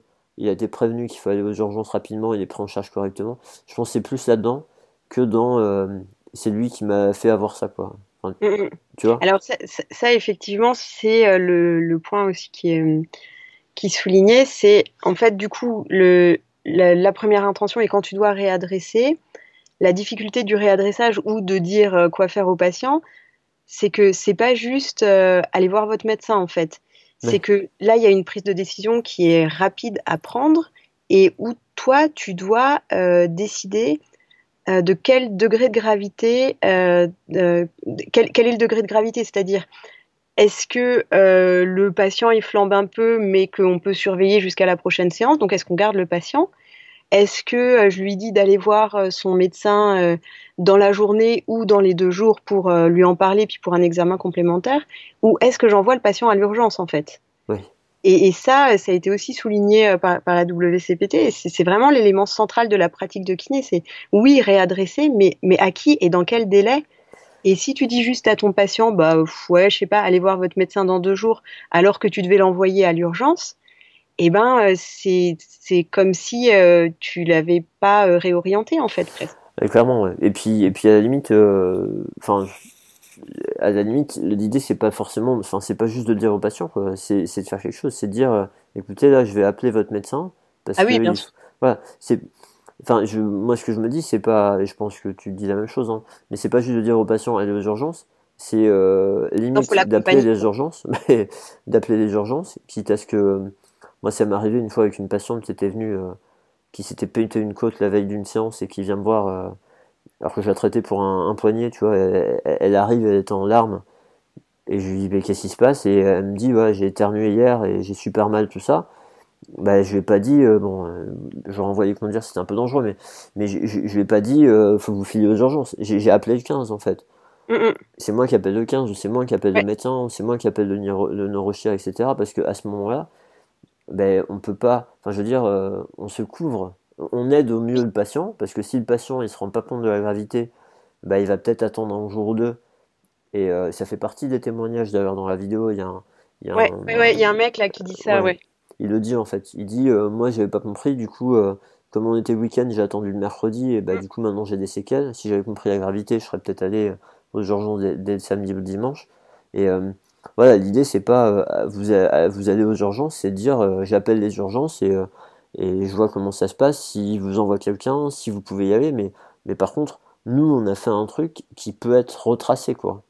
Voilà, c'est ça, c'est ça. C'est d'un point de vue responsabilité, c'est vraiment important. ouais. Mais c'est sûr que quoi que tu fasses, même, euh, enfin, là, tu vois, c'est ce qu'on nous a appris, nous aussi, en formation, c'est que si tu as une suspicion, quoi que tu choisisses comme solution, donc soit de garder ton patient ou de le référer ou de l'envoyer à l'urgence, c'est qu'effectivement, il faut accompagner le patient, c'est-à-dire, si il rentre chez lui, tu peux prendre ton téléphone et l'appeler le soir pour être sûr que ça va bien. Ouais. S'il va chez son médecin, il faut qu'il y ait un bilan papier ou que tu appelles le médecin et que tu dises ce qui s'est passé et pas dire au, au patient, euh, bah, vous allez chez le médecin puis vous lui dites ça. Ouais. Et, puis si tu vas à l'urgence, pareil, un, un, un papier, enfin ton, ton bilan écrit ou, ou une trace euh, av- avec le patient pour qu'il soit pris en charge euh, correctement et tout ça. Enfin, Ouais, non, c'est sûr. Autant pour se protéger, et autant pour protéger le patient, quoi. bah, pour la prise en charge plus efficace du patient Euh, parce que voilà, on sait bien aussi, tu vois, les difficultés qu'il y a aux urgences et tout ça. Après, c'est un patient qui arrive et puis qu'on lui dit, bah écoutez, tenez, je, je sais pas après comment ça peut se passer en service d'urgence, mais si quelqu'un qui arrive avec une suspicion de queue de cheval avec tel tel tel tel signe, euh, j'ose espérer qu'il sera pas, qu'il attendra pas trop longtemps dans le couloir. Après, c'est un autre souci, mais mais voilà, c'est référé, mais aussi euh, référé avec ce qu'il faut pour que le, patient soit pris en charge correctement, quoi. Ouais, ça c'est ouais. Bah après, après c'est pareil. Euh, à, la limite même c'est pareil si on si on appelle un médecin. C'est vrai, c'est vrai qu'on est, on, a nos bilans parfois. Nous on prend quand même beaucoup d'informations. Euh, les, médecins généralistes, pour les voir faire, quand ils prennent un compte rendu, ils vont pas s'embêter à dire hein, d'imagerie, ils lisent la fin. Hein. Ils, ont pas, ils, ont, pas le temps, ils ont tellement de trucs à traiter tout le temps. Mm. Et du coup, si on commence au téléphone à, expliquer, alors j'ai ce monsieur-là qui a mal depuis tant de temps, qui est venu voir, c'est la ah, troisième séance, machin bidule, euh, le médecin, on va le gonfler. Donc, euh, donc à un moment donné, voilà, bien, bien identifier les signes importants, mais ce qu'on a dit, hein, ce dont on a parlé, pour mettre la puce à l'oreille du médecin et, le faire agir sur des signes d'alerte, quoi. Enfin, voilà, faire ce tri-là et euh, être efficace. Après, après, bien sûr qu'on peut tomber sur des personnes qui vont pas réagir, mais, euh, mais au moins on a fait le travail, on a fait au mieux. Et euh, je, parle de ça parce que en fait, je pense à. Ça, t'est arrivé toi d'avoir un, syndrome de queue de cheval dans ta pratique? Une suspicion? Euh, pas une. Oui, si. Moi, j'en ai une et je, je comprends toujours pas que. Enfin, la patiente s'est aggravée après. J'ai pas compris pourquoi il me l'a ramené. Mais j'ai eu d'autres d'autres choses à, réadresser souvent en fait. Ouais. mais plutôt des pathologies neuro en fait où les médecins ils étaient passés à côté et enfin des, des dans genre des pathos neurocentrales en fait. D'accord. Mais avec critères d'urgence ou pas? Euh, pas, pas, que j'ai envoyé aux urgences directement. J'ai eu une patiente que j'ai accompagnée aux urgences, mais qu'elle a, elle a fait une, une réaction à une, euh, à une crème que j'utilisais pendant un remplacement en fait. Ah oui, ok. Euh, ouais, non, bah ouais, mais ça, ça peut faire partie du truc, quoi. Mais le, ton, ton histoire de sang de queue de cheval, en fait, il s'est passé quoi? Écoute, je sais pas, moi j'ai une patiente qui est venue qui avait euh, vraiment des douleurs importantes et puis des, des commençait à avoir. Alors c'était c'était il, il, y a plusieurs années, et j'étais pas autant sensibilisée, mais qui avait commencé à avoir des troubles de, de, sensibilité et tout ça justement dans la région euh, dans la région entre les cuisses et tout ça. Et euh, et que, que moi j'ai réadressé au, au médecin et qui a eu des examens et qui a vu un chirurgien et, euh, et, ils ont décidé de rien faire sur elle. Et après, je ne l'ai pas revue parce que du coup, ils lui ont dit, bah, euh, en fait, ils, ont fait style, bah, la kiné, elle a dit qu'elle pouvait rien faire pour vous, donc bah, on va vous laisser que sous médicaments. Et en fait, bah, elle m'a rappelé il y a pas longtemps en me disant, bah, ça, ça va toujours pas bien, puis je dois la revoir, je dois la revoir là, mais j'ai pas compris. en fait, j'ai pas eu la, la fin de l'histoire et j'ai pas compris du coup ce qui fait qu'il y avait pas eu d'opération parce que moi je trouvais vraiment qu'elle était dans un état euh, mmh. euh, qui, qui, était pas très pas très chouette et où il y avait des signes vraiment que moi je pouvais pas traiter parce qu'ils étaient trop trop importants quoi. tu sais c'est pas c'est pas évident. Tout à l'heure quand tu euh, quand tu mentionnais les urgences et le fait d'espérer que la personne elle va pas attendre dans le couloir pendant des heures etc. En fait ce que je me disais moi c'est à la limite il faudrait qu'on ait une idée de vraiment comment ça se passe aux urgences pour arriver à à mieux euh, mieux orienter ce qu'on va dire, etc. Tu vois, comme, mm. comme un médecin, savoir ce qui est important pour lui, pour mieux orienter notre euh, transmission d'informations. Mais le problème, c'est que aussi grave ce, cette situation euh, puisse être, c'est tellement rare que malheureusement on va pas aller faire une semaine de stage aux urgences juste pour tous pour pour être capable d'envoyer le peu de patients enfin c'est triste à dire mais enfin c'est pas réaliste quoi c'est paradis de faire ça. Euh, après, tu vois, moi, moi j'ai eu une situation avec une patiente. Euh, c'était un petit peu différent. Elle, venait me voir avec une, une, une sciatique. Euh, a, priori, une sciatique, plus une sciatalgie au départ. On, fait des choses, ça s'améliore. Et puis, je la vois pas pendant un mois parce que bah, parce que ça allait bien et puis qu'on avait dit, on avait décidé, elle était en vacances, moi j'étais absent, etc. Donc euh, on se refixe un rendez-vous et puis elle vient me voir et elle me dit, euh, elle avait commencé à reprendre le sport et elle me dit, on était un mardi soir et elle me dit, euh, samedi, j'ai d'un coup j'ai j'ai mon dos, enfin j'ai ma jambe qui m'a fait atrocement mal. Ça m'a fait mal toute la journée. Par contre, mon dos s'est libéré, etc. Et, et depuis dimanche, j'ai plus du tout mal dans ma jambe, mais par contre, j'ai du mal à relever le pied. Ouais. Et en gros, enfin voilà, elle me décrit qu'elle a, elle a exclu son, son discal, quoi. Et, euh, et, et, elle me dit, mais là, vu que j'avais plus mal, bah, ça m'a pas inquiété. Donc, comme je savais que j'avais rendez-vous avec vous mardi, euh, tout ça, bon. Alors, moi, c'était un neurochirurgien qui me l'avait envoyé. J'appelle.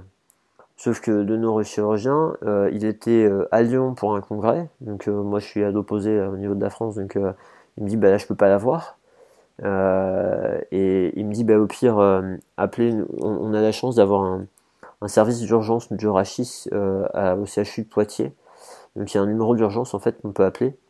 Euh, c'est un, service où ils ont réuni des, des des chers ortho, euh, dans, le même service vraiment pour, euh, pour faire un service spécifique, etc. Et j'essaie d'appeler le médecin traitant, impossible de joindre parce que c'est, enfin je sais plus, mais c'était des heures où ils étaient partis. donc le neurochir n'était pas disponible pour l'avoir. du coup j'appelle le numéro à Poitiers je me retrouve à attendre avec la patiente à côté de moi qui commençait à flipper. Euh, le, le neurochir qui m'avait dit euh, le fait qu'elle ait plus du tout mal, c'est un critère de gravité en fait. ça veut dire que l'alner est tellement comprimé qu'il transmet même plus d'infos quoi. Et là, tu regardes la patiente en transpirant, elle voit un regard anxieux. et, ouais, et puis moi je me dis attends, euh, c'est en fait c'est quand même dimanche de dimanche à mardi. Donc, est-ce qu'on est dans les 48 heures où les chirurgiens ils ont envie de la voir ou pas Ou, ou est-ce que c'est trop tard? Enfin, tu vois, tu sais pas trop.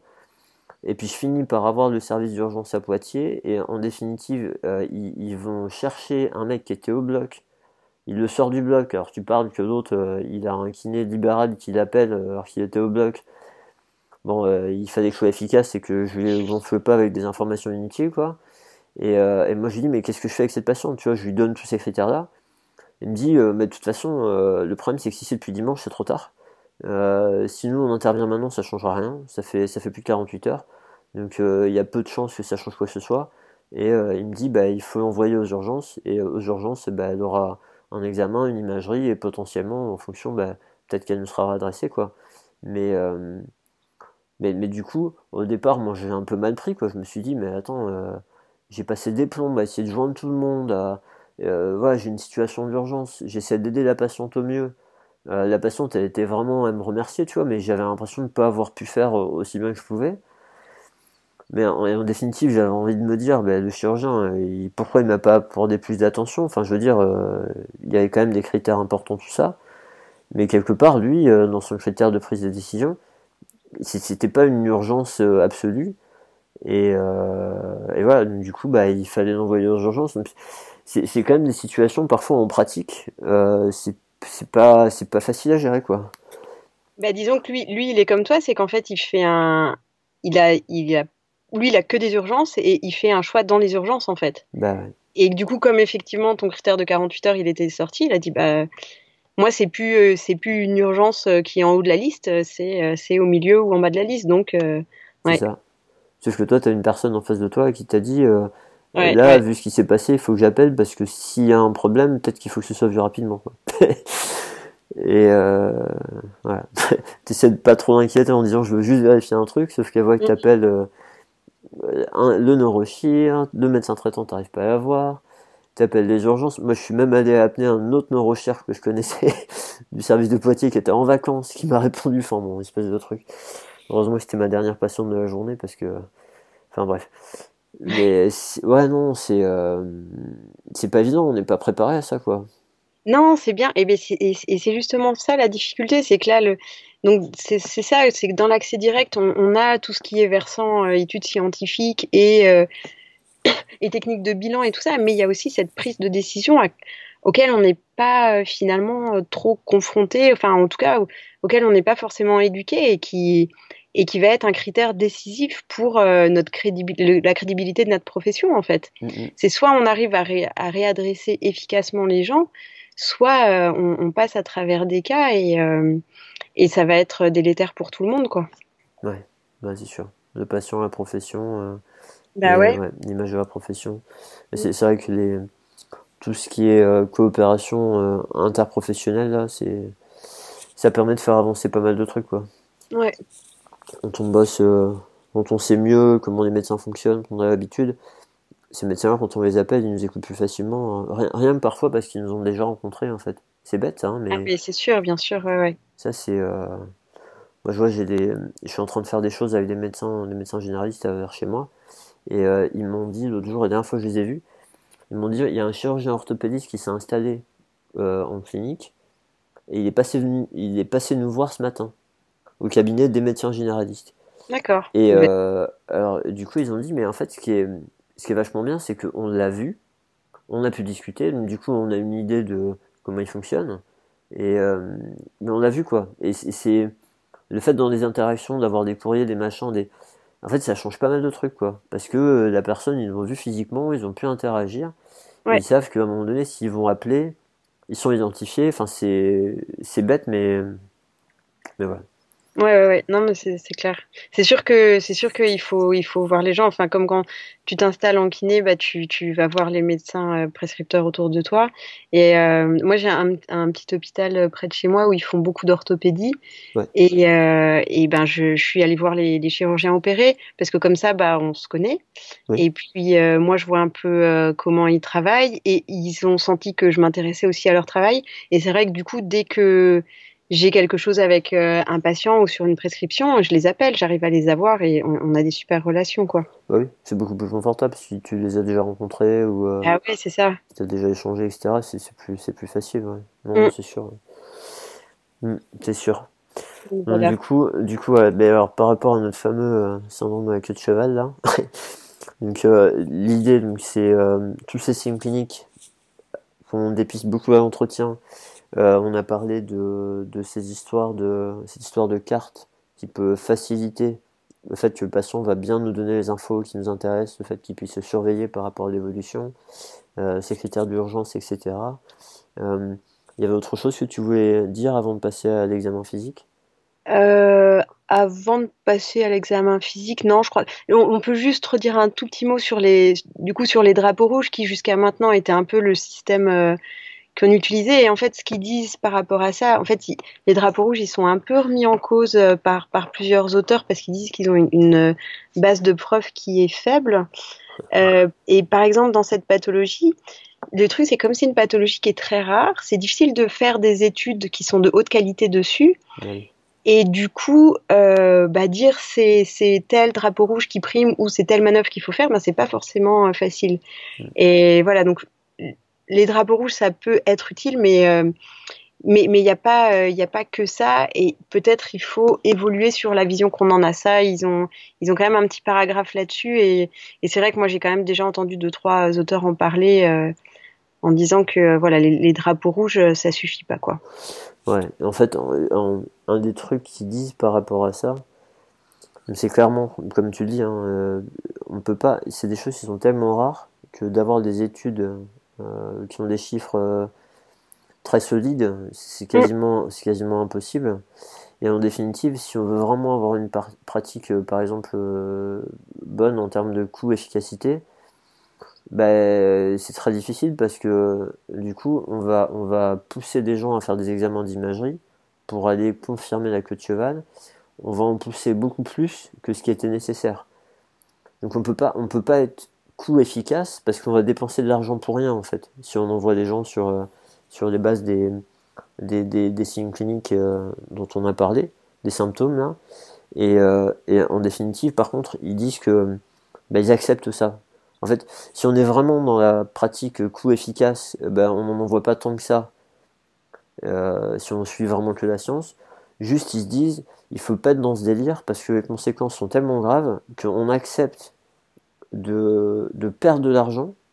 À un moment donné, je crois qu'ils disent que euh, c'est à peu près 10% des gens où il y a une confirmation à l'IRM seulement. Ouais, ouais, ouais. On accepte d'avoir 90% des gens qui vont faire une IRM pour rien parce que mm. les conséquences sont tellement graves que c'est pas grave si euh, d'un point de vue coût c'est pas efficace. Et ça, c'est quand même un truc de fou quand on pense à, à la NHS en Grande-Bretagne parce qu'ils sont quand même, euh, enfin tout ce qu'ils peuvent récupérer en termes de de dépenses, ils le font. Euh, mais quelque part, euh, ils sont quand même dans un, moi, le, dernier module que j'ai fait là, en, juin, la dernière fois j'étais en, Angleterre pour mon master, le truc qui ressortait plus, c'était le euh, safety first, en fait. Ouais. Vraiment la sécurité d'abord, c'est vraiment leur slogan actuel. Et, euh, du coup, c'est ça. Ils opposent la, entre guillemets, la pratique fondée sur l'épreuve à cette pratique sécurisée. Parce que si on se base que sur l'épreuve, en fait, euh, on n'en voit pas autant de gens faire des IAM. Mm. Mais, mais c'est ça, ce qui souligne là dans le dans, dans l'article aussi, c'est que en fait, si tu as le moindre soupçon, il vaut mieux référer la personne et l'envoyer passer un IRM que de passer à côté. Ils disent vraiment que le, le, le truc vraiment grave, c'est de passer à côté, quoi. C'est ça. Et que euh, voilà, ici il faut aller faire une IRM qui sert à rien, bah tant pis, il y aura l'IRM, mais euh, mais qu'on peut pas, on peut plus se permettre de euh, faire prendre des risques à, à des gens de d'avoir une vie de merde après, et alors qu'on aurait pu, enfin essayer au, au, moins être sûr que ce soit pas ça, quoi. Clairement. Et c'est là où c'est on peut se dire que l'interprétation de dire que c'est pas en accord avec une pratique fondée sur les preuves, bah en fait elle est erronée parce que ce serait une pratique fondée sur les preuves qui se base que sur les données de la science.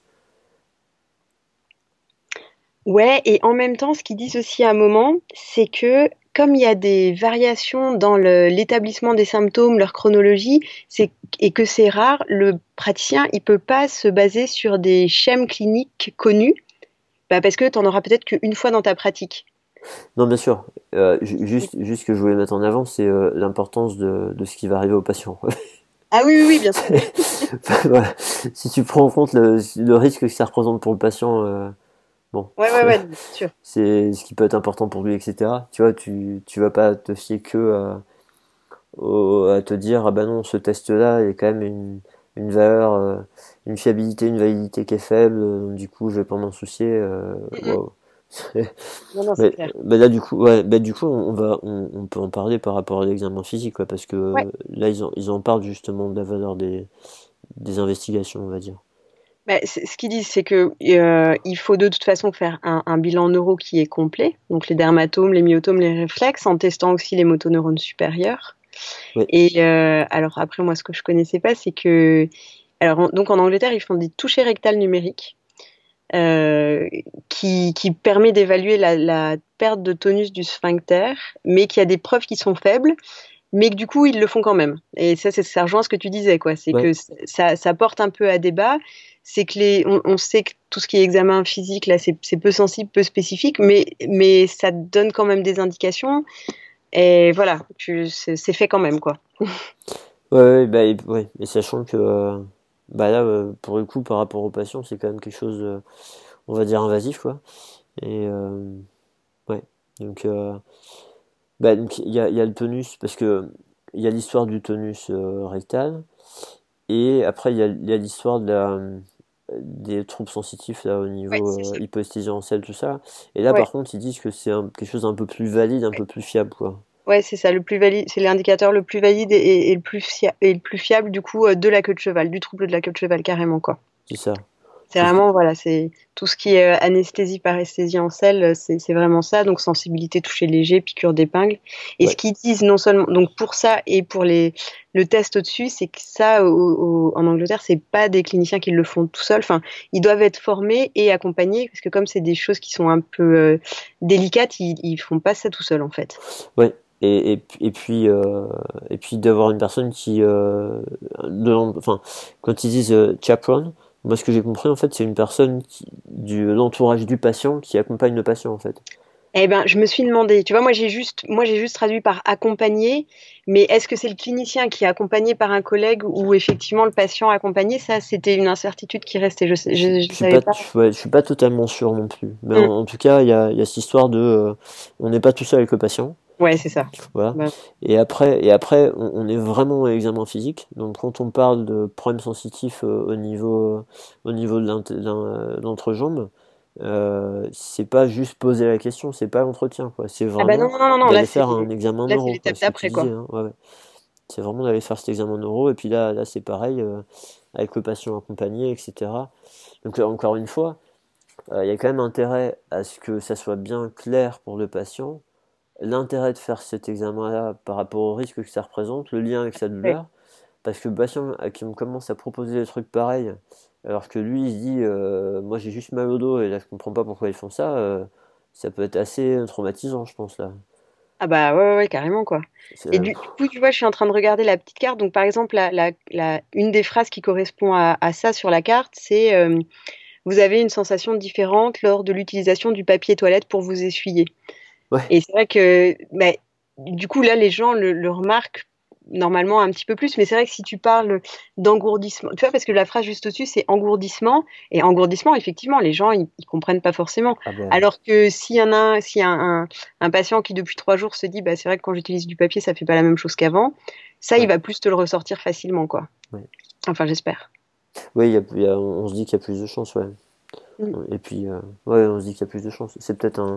Enfin, après, j'en sais rien. C'est peut-être un truc qui est venu des patients, euh, cette histoire de, de papier. Bah, normalement ouais c'est- ça, c'est qu'il y a eu une double une double construction des, des phrases quoi. bah, so- soit c'est ça, soit c'est un jour un patient qui a dit à un, un, thérapeute Ah ben, j'ai remarqué ça. Et du Mm. coup, le thérapeute, il a retenu et il a enseigné à d'autres personnes et ça s'est diffusé, quoi.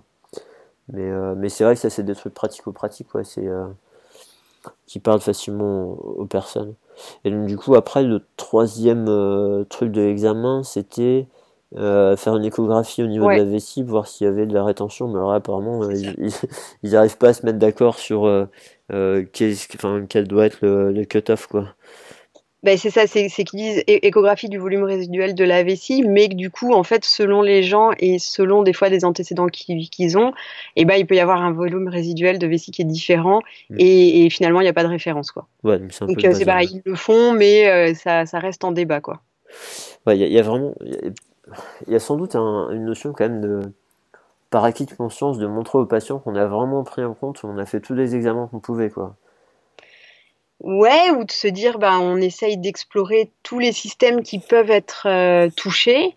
Et puis, est-ce qu'il y a une, est-ce qu'il y a une, euh, euh, comment dire, euh, est-ce que c'est cohérent tous, tous les résultats qu'on trouve, ou est-ce que finalement, bah, ça part un peu dans tous les sens, quoi? Mais si tu as une cohérence finalement avec tout ce que tu as fait, même si t'es, t'es, t'es, euh, t'es- c'est pas pertinent individuellement, en fait, c'est la prise en compte de, de tout qui doit te faire euh, prendre une décision, quoi. C'est c'est- c'est sûr, mais tu, tu vois, regarde, quand on va parler après des. euh, comment t'as appelé ça, toi, des masqueraders? Eh ben, moi, j'ai mis simulateur. Simulateurs, ouais. Euh, il me semble, dans un, un cours, on avait traduit par faux semblant, mais je Ouais. pas trop sûr. Enfin, avec le terme en anglais, il est plus parlant, mais.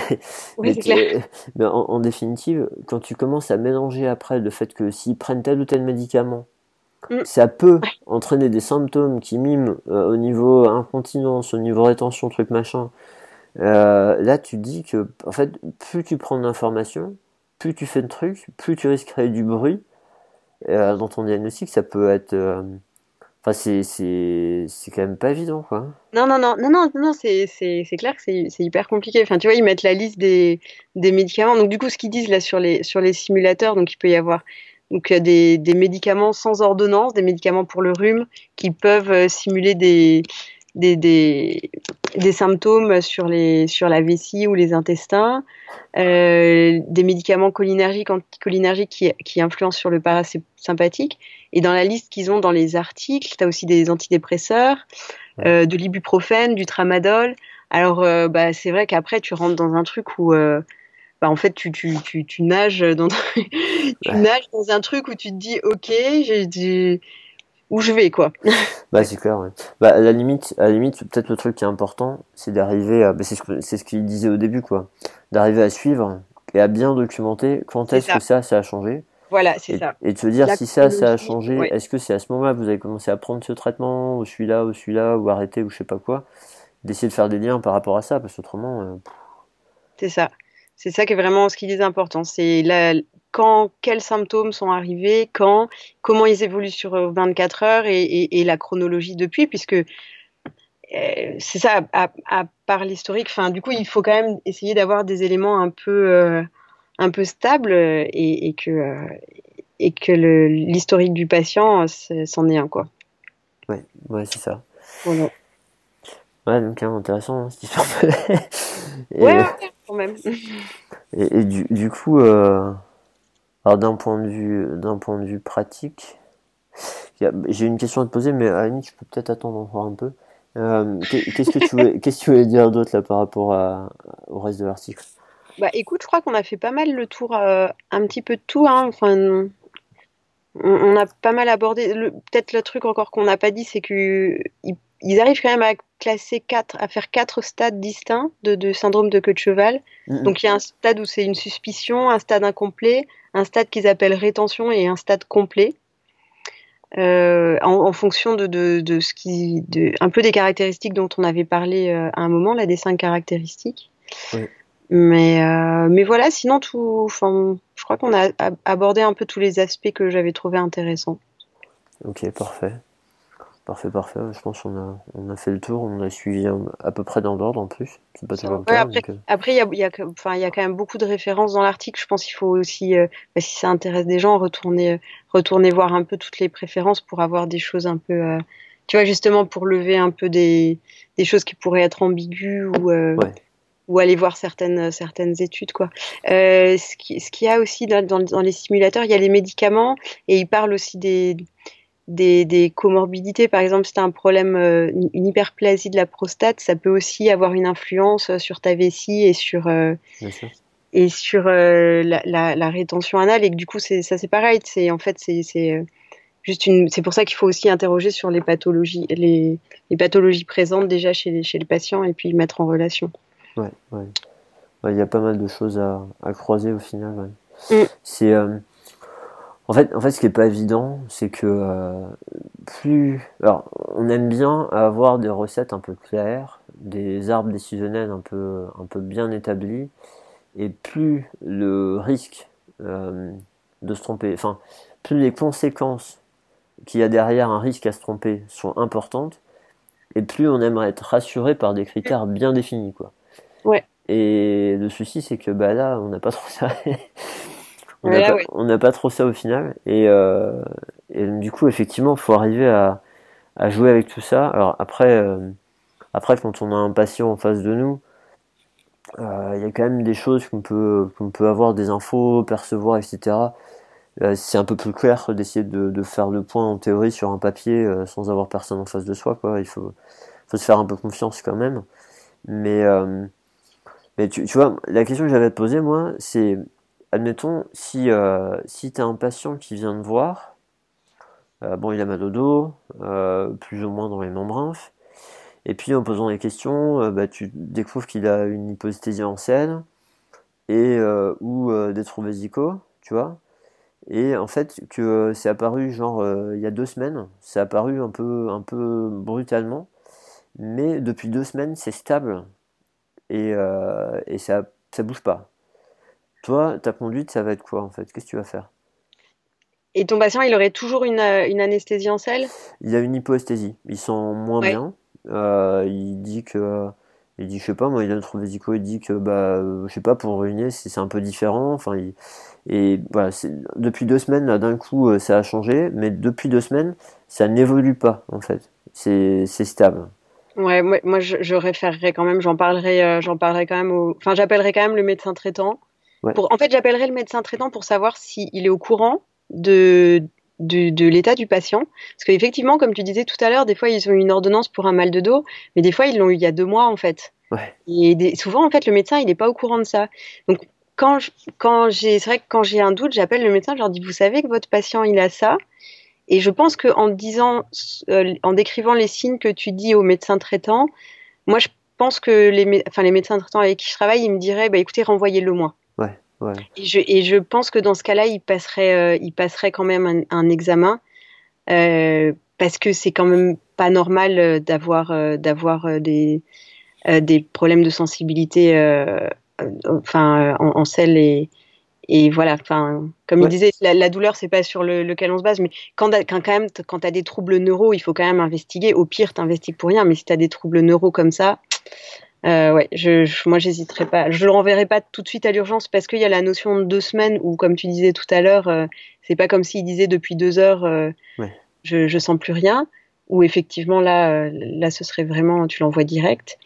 Mais mais mais j'appelle le médecin, ouais. Ouais, c'est ça en fait. T'as cette, as cette notion vu que c'est pas vu que c'est pas récent. si un truc a changé, bah, peut-être de d'intervenir tout de suite, ça changera pas grand chose. Enfin, S'il se passe un jour de plus ou deux, ça fera sans doute pas une grosse différence. C'est ça. Et du coup, par contre, même, voilà, mettre au courant de médecin.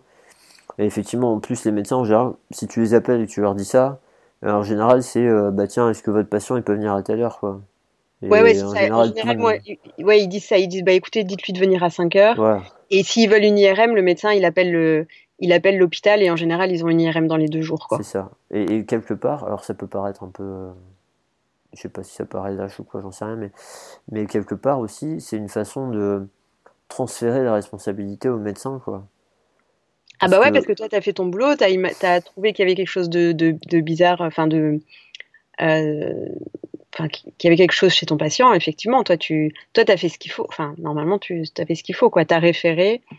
Et puis, euh, et puis euh, voilà, ouais, ouais, non, tu as, fait ton taf, quoi. Et c'est pas, pas une question de fuir le problème ou autre, c'est une question de. Non, non. Euh, les médecins, tu vois, dans, les, dans, dans le, pôle, le pôle de santé dont je fais partie, là, quand on fait des réunions et qu'on parle de cas de patients, ça arrive assez régulièrement. Tu vois, on parle de cas de patients qui vraiment nous posent problème ça arrive assez régulièrement qu'à la fin, l'idée c'est euh, médecin traitant, mais là il faut le renvoyer au médecin traitant. Quoi.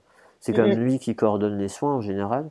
Et, et eux, ils, sont, ils sont habitués à avoir cette responsabilité-là, ils sont habitués à la gérer. Ils ont, comme tu dis, les, les réseaux de comment appeler, qui appeler, etc. Alors même si parfois c'est un peu galère pour eux, mais, ils ont plus l'habitude de faire ça. Et, et, et, la plupart du temps, c'est même une demande de leur part c'est pas pas un truc où le médecin il va se dire oh, kiné il m'a mis ça sur le dos euh, non, il n'est pas cool etc non non euh, en général ils sont plutôt euh, reconnaissants en fait. Pour, pour, pour le patient quoi. Ouais.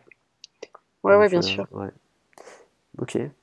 Bon mais ouais, bah, du coup c'est chouette parce que ça ça ça met cette ce contraste enfin en fait, c'est pas, c'est pas parce qu'il y a une suspicion de syndrome de queue de cheval qu'il faut qu'il y ait tous les signes et qu'il faut absolument envoyer le patient aux urgences. Euh, il y a plusieurs strates.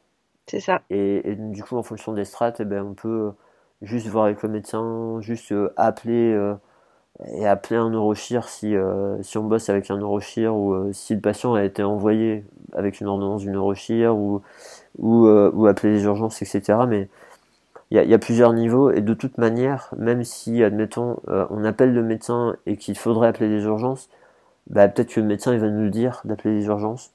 Mm. Ou euh, peut-être que si le patient il est vu rapidement, bah, le médecin va faire cette démarche-là. Enfin, voilà, si, euh, malgré l'expérience que j'ai partagée tout à l'heure, où moi je m'étais senti un peu seul, la plupart du temps, à moins de tomber vraiment à une heure de la journée, un jour où il n'y a plus personne qui répond au téléphone, on peut arriver à avoir des personnes qui vont faire qu'on va pas être tout seul dans le fait de gérer cette situation-là et de se sentir, euh, de sentir vraiment bah, super responsable vis-à-vis du patient et enfin que ça nous mette la pression quoi. Mm, mm. Et, puis ce qu'il faut pas oublier, c'est que le patient, euh, il, il t'en voudra euh, jamais d'avoir fait quelque chose d'inutile, mais par contre, euh, il sera éternellement reconnaissant si tu lui évites de passer à côté de quelque chose de plus grave et même d'avoir considéré sa, son, son, sa, sa, souffrance ou son, ou son cas en fait et d'avoir qu'ils se disent bah ouais le, patient il le kiné fait fait ce qu'il peut là là pour moi euh, bah voilà c'est ça c'est quand même important euh, pour le regard des patients sur sur notre profession et sur notre travail ah oui, c'est sûr. Le, patient, il voit qu'on est prêt à faire ce qu'il y a à faire euh, quand, quand c'est vraiment important et que du coup, on est, on est attentif aussi à des choses qui peuvent être importantes. Quoi. Mm. On a, ce, on a, on a ce, cette chose-là en tête de si à un moment donné il y a quelque chose d'important, on va réagir. Donc, du coup, lui, ça peut lui permettre d'être un peu plus, euh, comment dire, un peu plus serein par rapport à ça. Et, euh, et qui sait, ça peut peut-être influencer ses symptômes et, et puis influencer aussi un effet non spécifique qu'on peut avoir sur le patient, sur euh, les chances qu'on a de l'aider après, quoi. Tu penses qu'il aura plus de queue de cheval après? Non, mais si tu as, si si as une suspicion et qu'en fait il, euh, il s'avère que tout, enfin, tout se passe bien, c'est pas confirmé, ce patient-là, il y a des chances qu'il te fasse encore plus confiance ah bah, clair. dans ta capacité à le prendre en charge et que ça puisse améliorer après les résultats. Ou, euh, ouais, ouais. Ou que, que j'en sais rien. Si, s'il a des séquelles euh, autres que neuro avec euh, des parce que on n'en a pas parlé mais à un moment donné dans, dans l'article ils disent aussi que des séquelles ça peut être des, douleurs neuropathiques quoi oui il y a, bon, ça, c'est les choses, on y est habitué, donc effectivement, on ne l'a pas mentionné, parce que ce sera sans doute évident pour tout le monde, mais, mais, mais peut-être dans la prise en charge d'autres douleurs après, ou, ou dans le futur, s'il y a d'autres problèmes, ou des proches, etc., il y a des chances que ça puisse jouer, en fait, cette confiance qu'il doit en nous pour, pour, pour l'aider à aller mieux pour d'autres problèmes, quoi. Ouais. Donc voilà. Bon. Qu'est-ce que tu veux rajouter à tout ça? Bon, écoute, je crois que c'est bien. On a fait le tour. On en a parlé. Euh, on a parlé pas mal de, ce qu'il y avait dedans. Après, voilà, j'invite les gens à aller voir s'ils veulent, euh, s'ils veulent d'autres, euh, d'autres, d'autres détails. Mais je crois que c'est bien. On en a pas mal parlé, ouais. Bon, je sais pas. Je crois qu'on a fait le tour de tout. ouais, je pense aussi, ouais. Donc du coup, ouais, je redis, les, la, carte, la carte, elle est dispo. La vidéo, elle est vraiment chouette à regarder. Et puis, elle dure 8 minutes. C'est, c'est pas très long. Et puis, et puis, ça donne vraiment la la, portée un peu de la, difficulté du truc et de l'importance de l'importance de la pathologie, ouais. Ouais, puis il me semble que c'est les auteurs de l'étude hein, qu'on voit dans la vidéo. Oui, c'est ça. Ouais, les, les, trois qu'on voit, oui, c'est les auteurs. Les trois, ouais, c'est ça. Donc effectivement, c'est vraiment bien en lien avec ce qu'il y a dans le papier et tout. Euh. et puis, puis ça, ça explique aussi euh, quelle est leur démarche à eux, en fait, quel choix ils font par rapport aux différentes, on va dire, incertitudes qu'on a évoquées comment eux ils gèrent ça et comment eux ils, définissent leur conduite à tenir quoi. Mm. Ok. Bon, mais parfait. Bah, écoute, merci, euh, merci pour ton temps. Est-ce que est-ce qu'il y a des choses dont tu voudrais euh, dont tu voudrais parler qui, se passent pour toi en ce moment, dans le futur ou euh, ou autre? Eh bien, écoute, ce, dont j'aurais dû parler tout à l'heure, et puis forcément j'ai oublié, c'est que donc ce que j'avais mentionné, c'est qu'avec OMT France, on fait un événement par an. Donc le, prochain, ce sera donc les, journées de thérapie manuelle orthopédique qu'on organise à, Rouen en mai. Alors, euh, je suis en train de vérifier, mais je crois que c'est le 15 et le 16 mai. Et, et euh, donc, bon, on n'a pas trop lancé la com, donc je vais pas je vais pas trop en dévoiler, mais ce que je peux dire, c'est que ça va aborder des points dont on a parlé, euh, dont on a parlé dans l'article et dont on a discuté et qui sont des fois des sujets euh, sensibles euh, dans notre pratique. Voilà, je peux faire un petit teasing comme ça. oui, bah oui, en fait, c'est ce qu'on disait avant d'enregistrer. En fait, vu que tu sais pas trop à quel rythme vous allez donner des infos et à quel moment l'épisode va être publié. En fait, tu, ne peux pas trop te permettre de donner des infos, etc. Ouais, c'est bien le 15-16 mai. Hein, parce que, ouais, c'est ça, je suis en train de vérifier, c'est bien le 15 c'est ça. Et ouais, malheureusement, moi j'ai j'ai un cours, je pourrais pas venir assister, euh, c'est dommage, mais bon.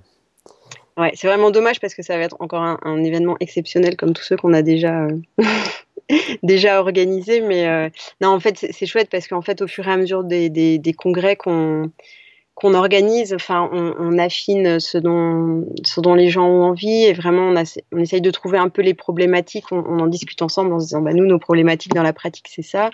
Du coup, on va essayer de faire venir des intervenants là-dessus et tout ça. Et, et à chaque fois, c'est vrai que on arrive vraiment à avoir des, gens, des internationaux de, haut niveau et euh, enfin, enfin là, notre tête d'affiche, il va traverser l'Atlantique pour venir. Et, on, est trop content. Enfin, je veux dire, euh, c'est le, mec, c'est une référence et, et, ils sont d'une humilité et d'une sympathie. Enfin, voilà, je l'ai rencontré. Je lui ai dit, ah, on organise un petit congrès en France en mai. Vous voulez pas venir et tout ça. Et puis voilà, il me renvoie un message en me disant, bah, le programme est très chargé, mais euh, oui, oui, ça me fait plaisir de venir.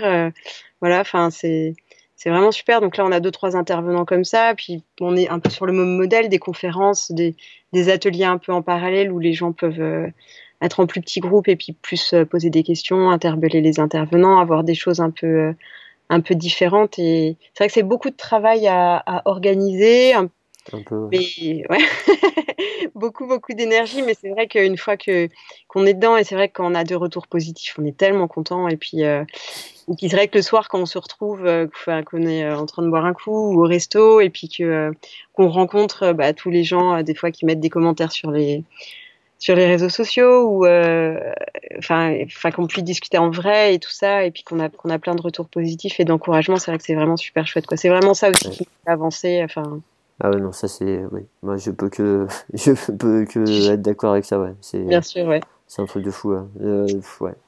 Non, mais en, tout cas, non, bravo pour euh, organiser ça. Et puis, euh, puis je, suis sûr que ça va être. Je suis sûr que ça va être très chouette. Ouais. Mais c'est, vrai, c'est vrai que ça paraît bête, mais on, dépense beaucoup d'énergie parce qu'on croit en la valeur de ça pour, pour la profession et, encore une fois, hein, pour, pour des patients à l'arrivée, quoi. Mm. Et, euh, et, du coup, on, dépense beaucoup d'énergie, du temps, du tout ce qu'on veut. Et le fait d'avoir des retours, alors euh, forcément, nous par rapport au Paris Shadow Summit qu'on a, a organisé il y a pas longtemps, ça a été fou, quoi. Ça a été fou. On se posait la question de dire euh, quand est-ce qu'on en refera et on avait tendance à, vouloir faire ça mais dans assez longtemps parce que ça a été quand même euh, grosse dépense d'énergie enfin euh, ça nous a monopolisé beaucoup de temps empêché d'avancer sur pas mal de choses etc mmh. mais avec le retour incroyable qu'on a eu T'as envie d'en faire l'année prochaine Tout le monde, mais de, des participants, des intervenants, des, des gens qui ont aidé leur gars, enfin, tout le monde a été super gentil dans les retours. Ça a été euh, que du coup ça booste et du coup euh, bah, ça donne envie de de, ouais, de, refaire ça plus rapidement. Ouais. Euh, bon après l'an prochain ça je ne pense pas quand même, parce qu'il y a des choses de toute façon c'est tellement gros qu'il faut réserver plus d'un an à l'avance donc c'est cuit. Mais mais non non mais c'est sûr ces retours là c'est il y, a, il y a une personne qui en parlait là sur sur la page Facebook de, du podcast. Et, euh, et, du coup, c'est vrai que c'est vraiment l'essence qui fait avancer, quoi. Ouais. Tu essaies de faire ça par conviction, mais à l'arrivée, tu balances tout ça et tu sais pas trop ce que ça devient. Et des fois, tu croises des gens en formation euh, qui disent, oh euh, enfin, qui, qui j'ai pas envie de dire quoi, mais euh, qui te t'encouragent en fait, qui, qui te font des compliments, on va dire, et, et qui t'encouragent. Euh, tu dis ouais je dépense pas tout ça pour rien et, et vraiment ça rebooste quoi. Donc euh, donc euh, ouais.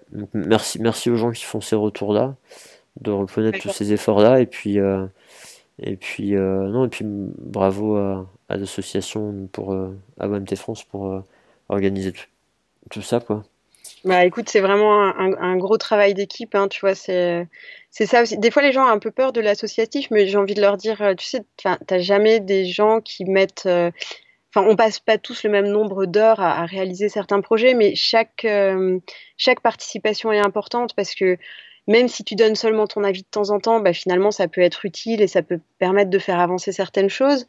Et puis, euh, voilà, il y a des moments de ta vie où tu peux passer plus de temps ou faire plus de projets, et puis d'autres où t'es pas dispo, mais ça, ça c'est pas grave. Mais, euh, mais en tout cas, voilà, enfin là, on, on a, il y a toujours eu une super équipe à OMT France et Là, il y en a de, de nouveau une. Et puis, c'est vrai qu'on a, on a des adhérents qui viennent participer de temps en temps sur des projets ponctuels ou, ou en com ou des trucs comme ça. Et ça nous permet aussi de connaître euh, des gens différents. Et c'est, vrai que c'est vraiment super chouette. Enfin, moi, c'est, vraiment une énergie, effectivement, qui me porte à, à continuer à faire des choses et, et, à en faire encore plus. Et puis, à, à faire des choses différentes et tout ça. Enfin, ça fait du bien. Et puis, sur les, sur les congrès, de rencontrer d'autres personnes, tu vois, ce que nous on discutait. Enfin, tu, rencontres d'autres personnes qui font aussi d'autres projets dans leur coin et puis euh, et puis euh, qui sont aussi portés par la même énergie positive et euh, bah, tout ça c'est chouette quoi.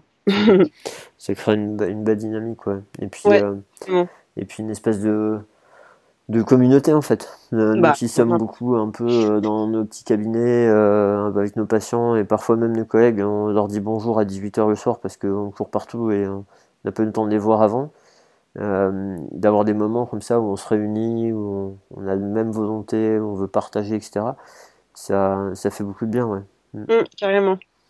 Donc, euh, ouais. Donc, autant, autant qu'on soit le plus possible prêt à, à s'écouter et à partager plutôt que d'essayer d'imposer, même si, euh, bon, même si dans le processus d'apprentissage, c'est normal, à un, moment donné, il y a des stades où on va être un peu dualiste dans nos, nos, façons de réfléchir, où il y a du vrai et du faux, mais cette, cette, ouverture d'esprit là, elle, est vraiment importante pour pouvoir s'enrichir de, de ces opportunités là en fait.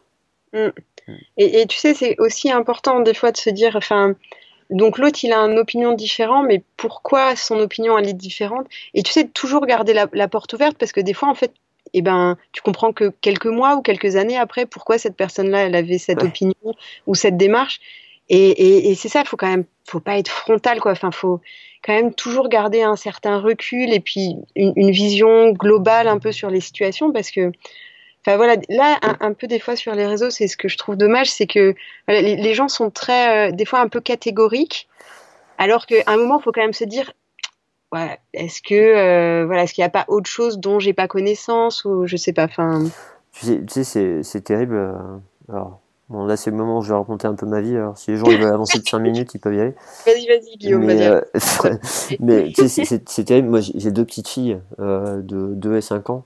Et euh, en définitive, elles ont, on a tout un tas de livres euh, Disney, là, pour leur dire une histoire tous les soirs, etc.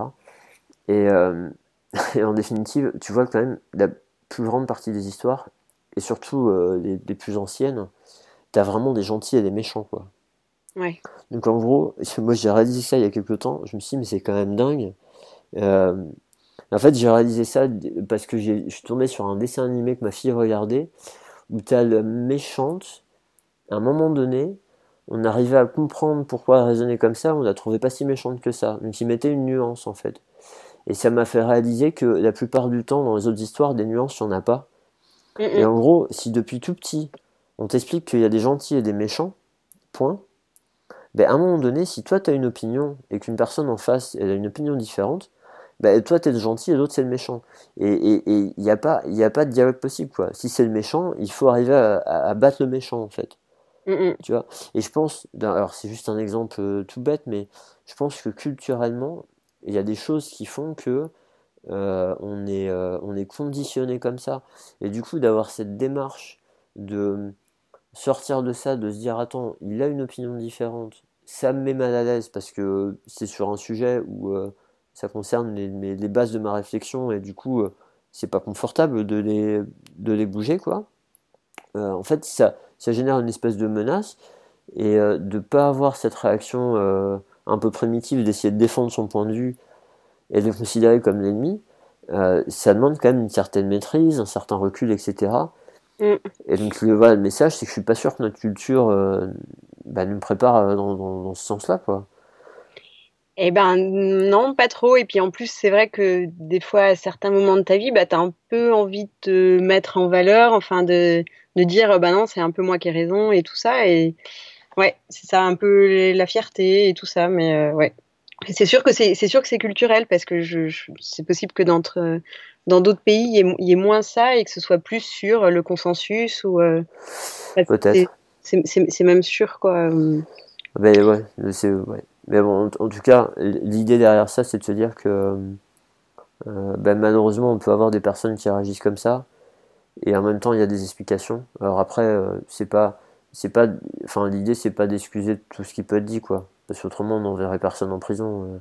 si, si on se dit qu'un violeur il a réussi à faire des choses aussi atroces parce qu'il a souffert pendant son enfance, euh, le fait de comprendre sa situation, ça veut pas dire que euh, euh, il faut laisser faire quoi. Enfin, mais, mais juste comprendre, comprendre la situation de chacun, ça aide aussi nous à, à peut-être être moins moins intense, moins passionné, moins définitif dans ce que l'autre va dire, et puis peut-être moins s'énerver nous Mm. Euh, et, et, pas passer des mauvais moments qui servent à rien ou euh, sincèrement de les, voilà, sur les réseaux sociaux de pas de pas prendre les choses autant c'est pas facile hein. moi, moi ça m'est arrivé une fois euh, il y a quelques temps là de de, de pas prendre les choses pour nous et de pas se gâcher une soirée ou, ou plusieurs jours sur un truc qui est voilà, qui est, qui est compréhensible peut-être pour l'autre et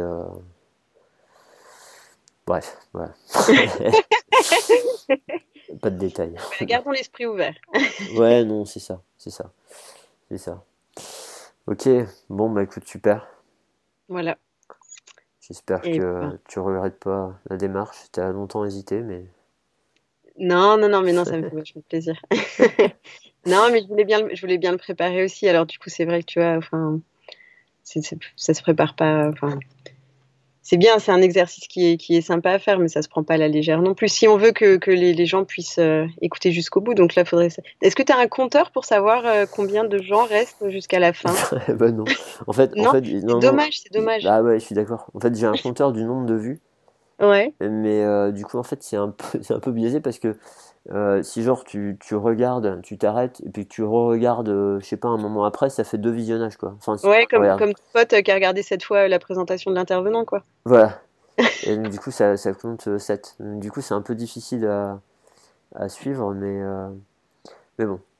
Ok. Après, c'est un format, c'est un format qui a ses avantages et ses inconvénients. Il y a des, il y a des personnes qui disent que c'est trop long.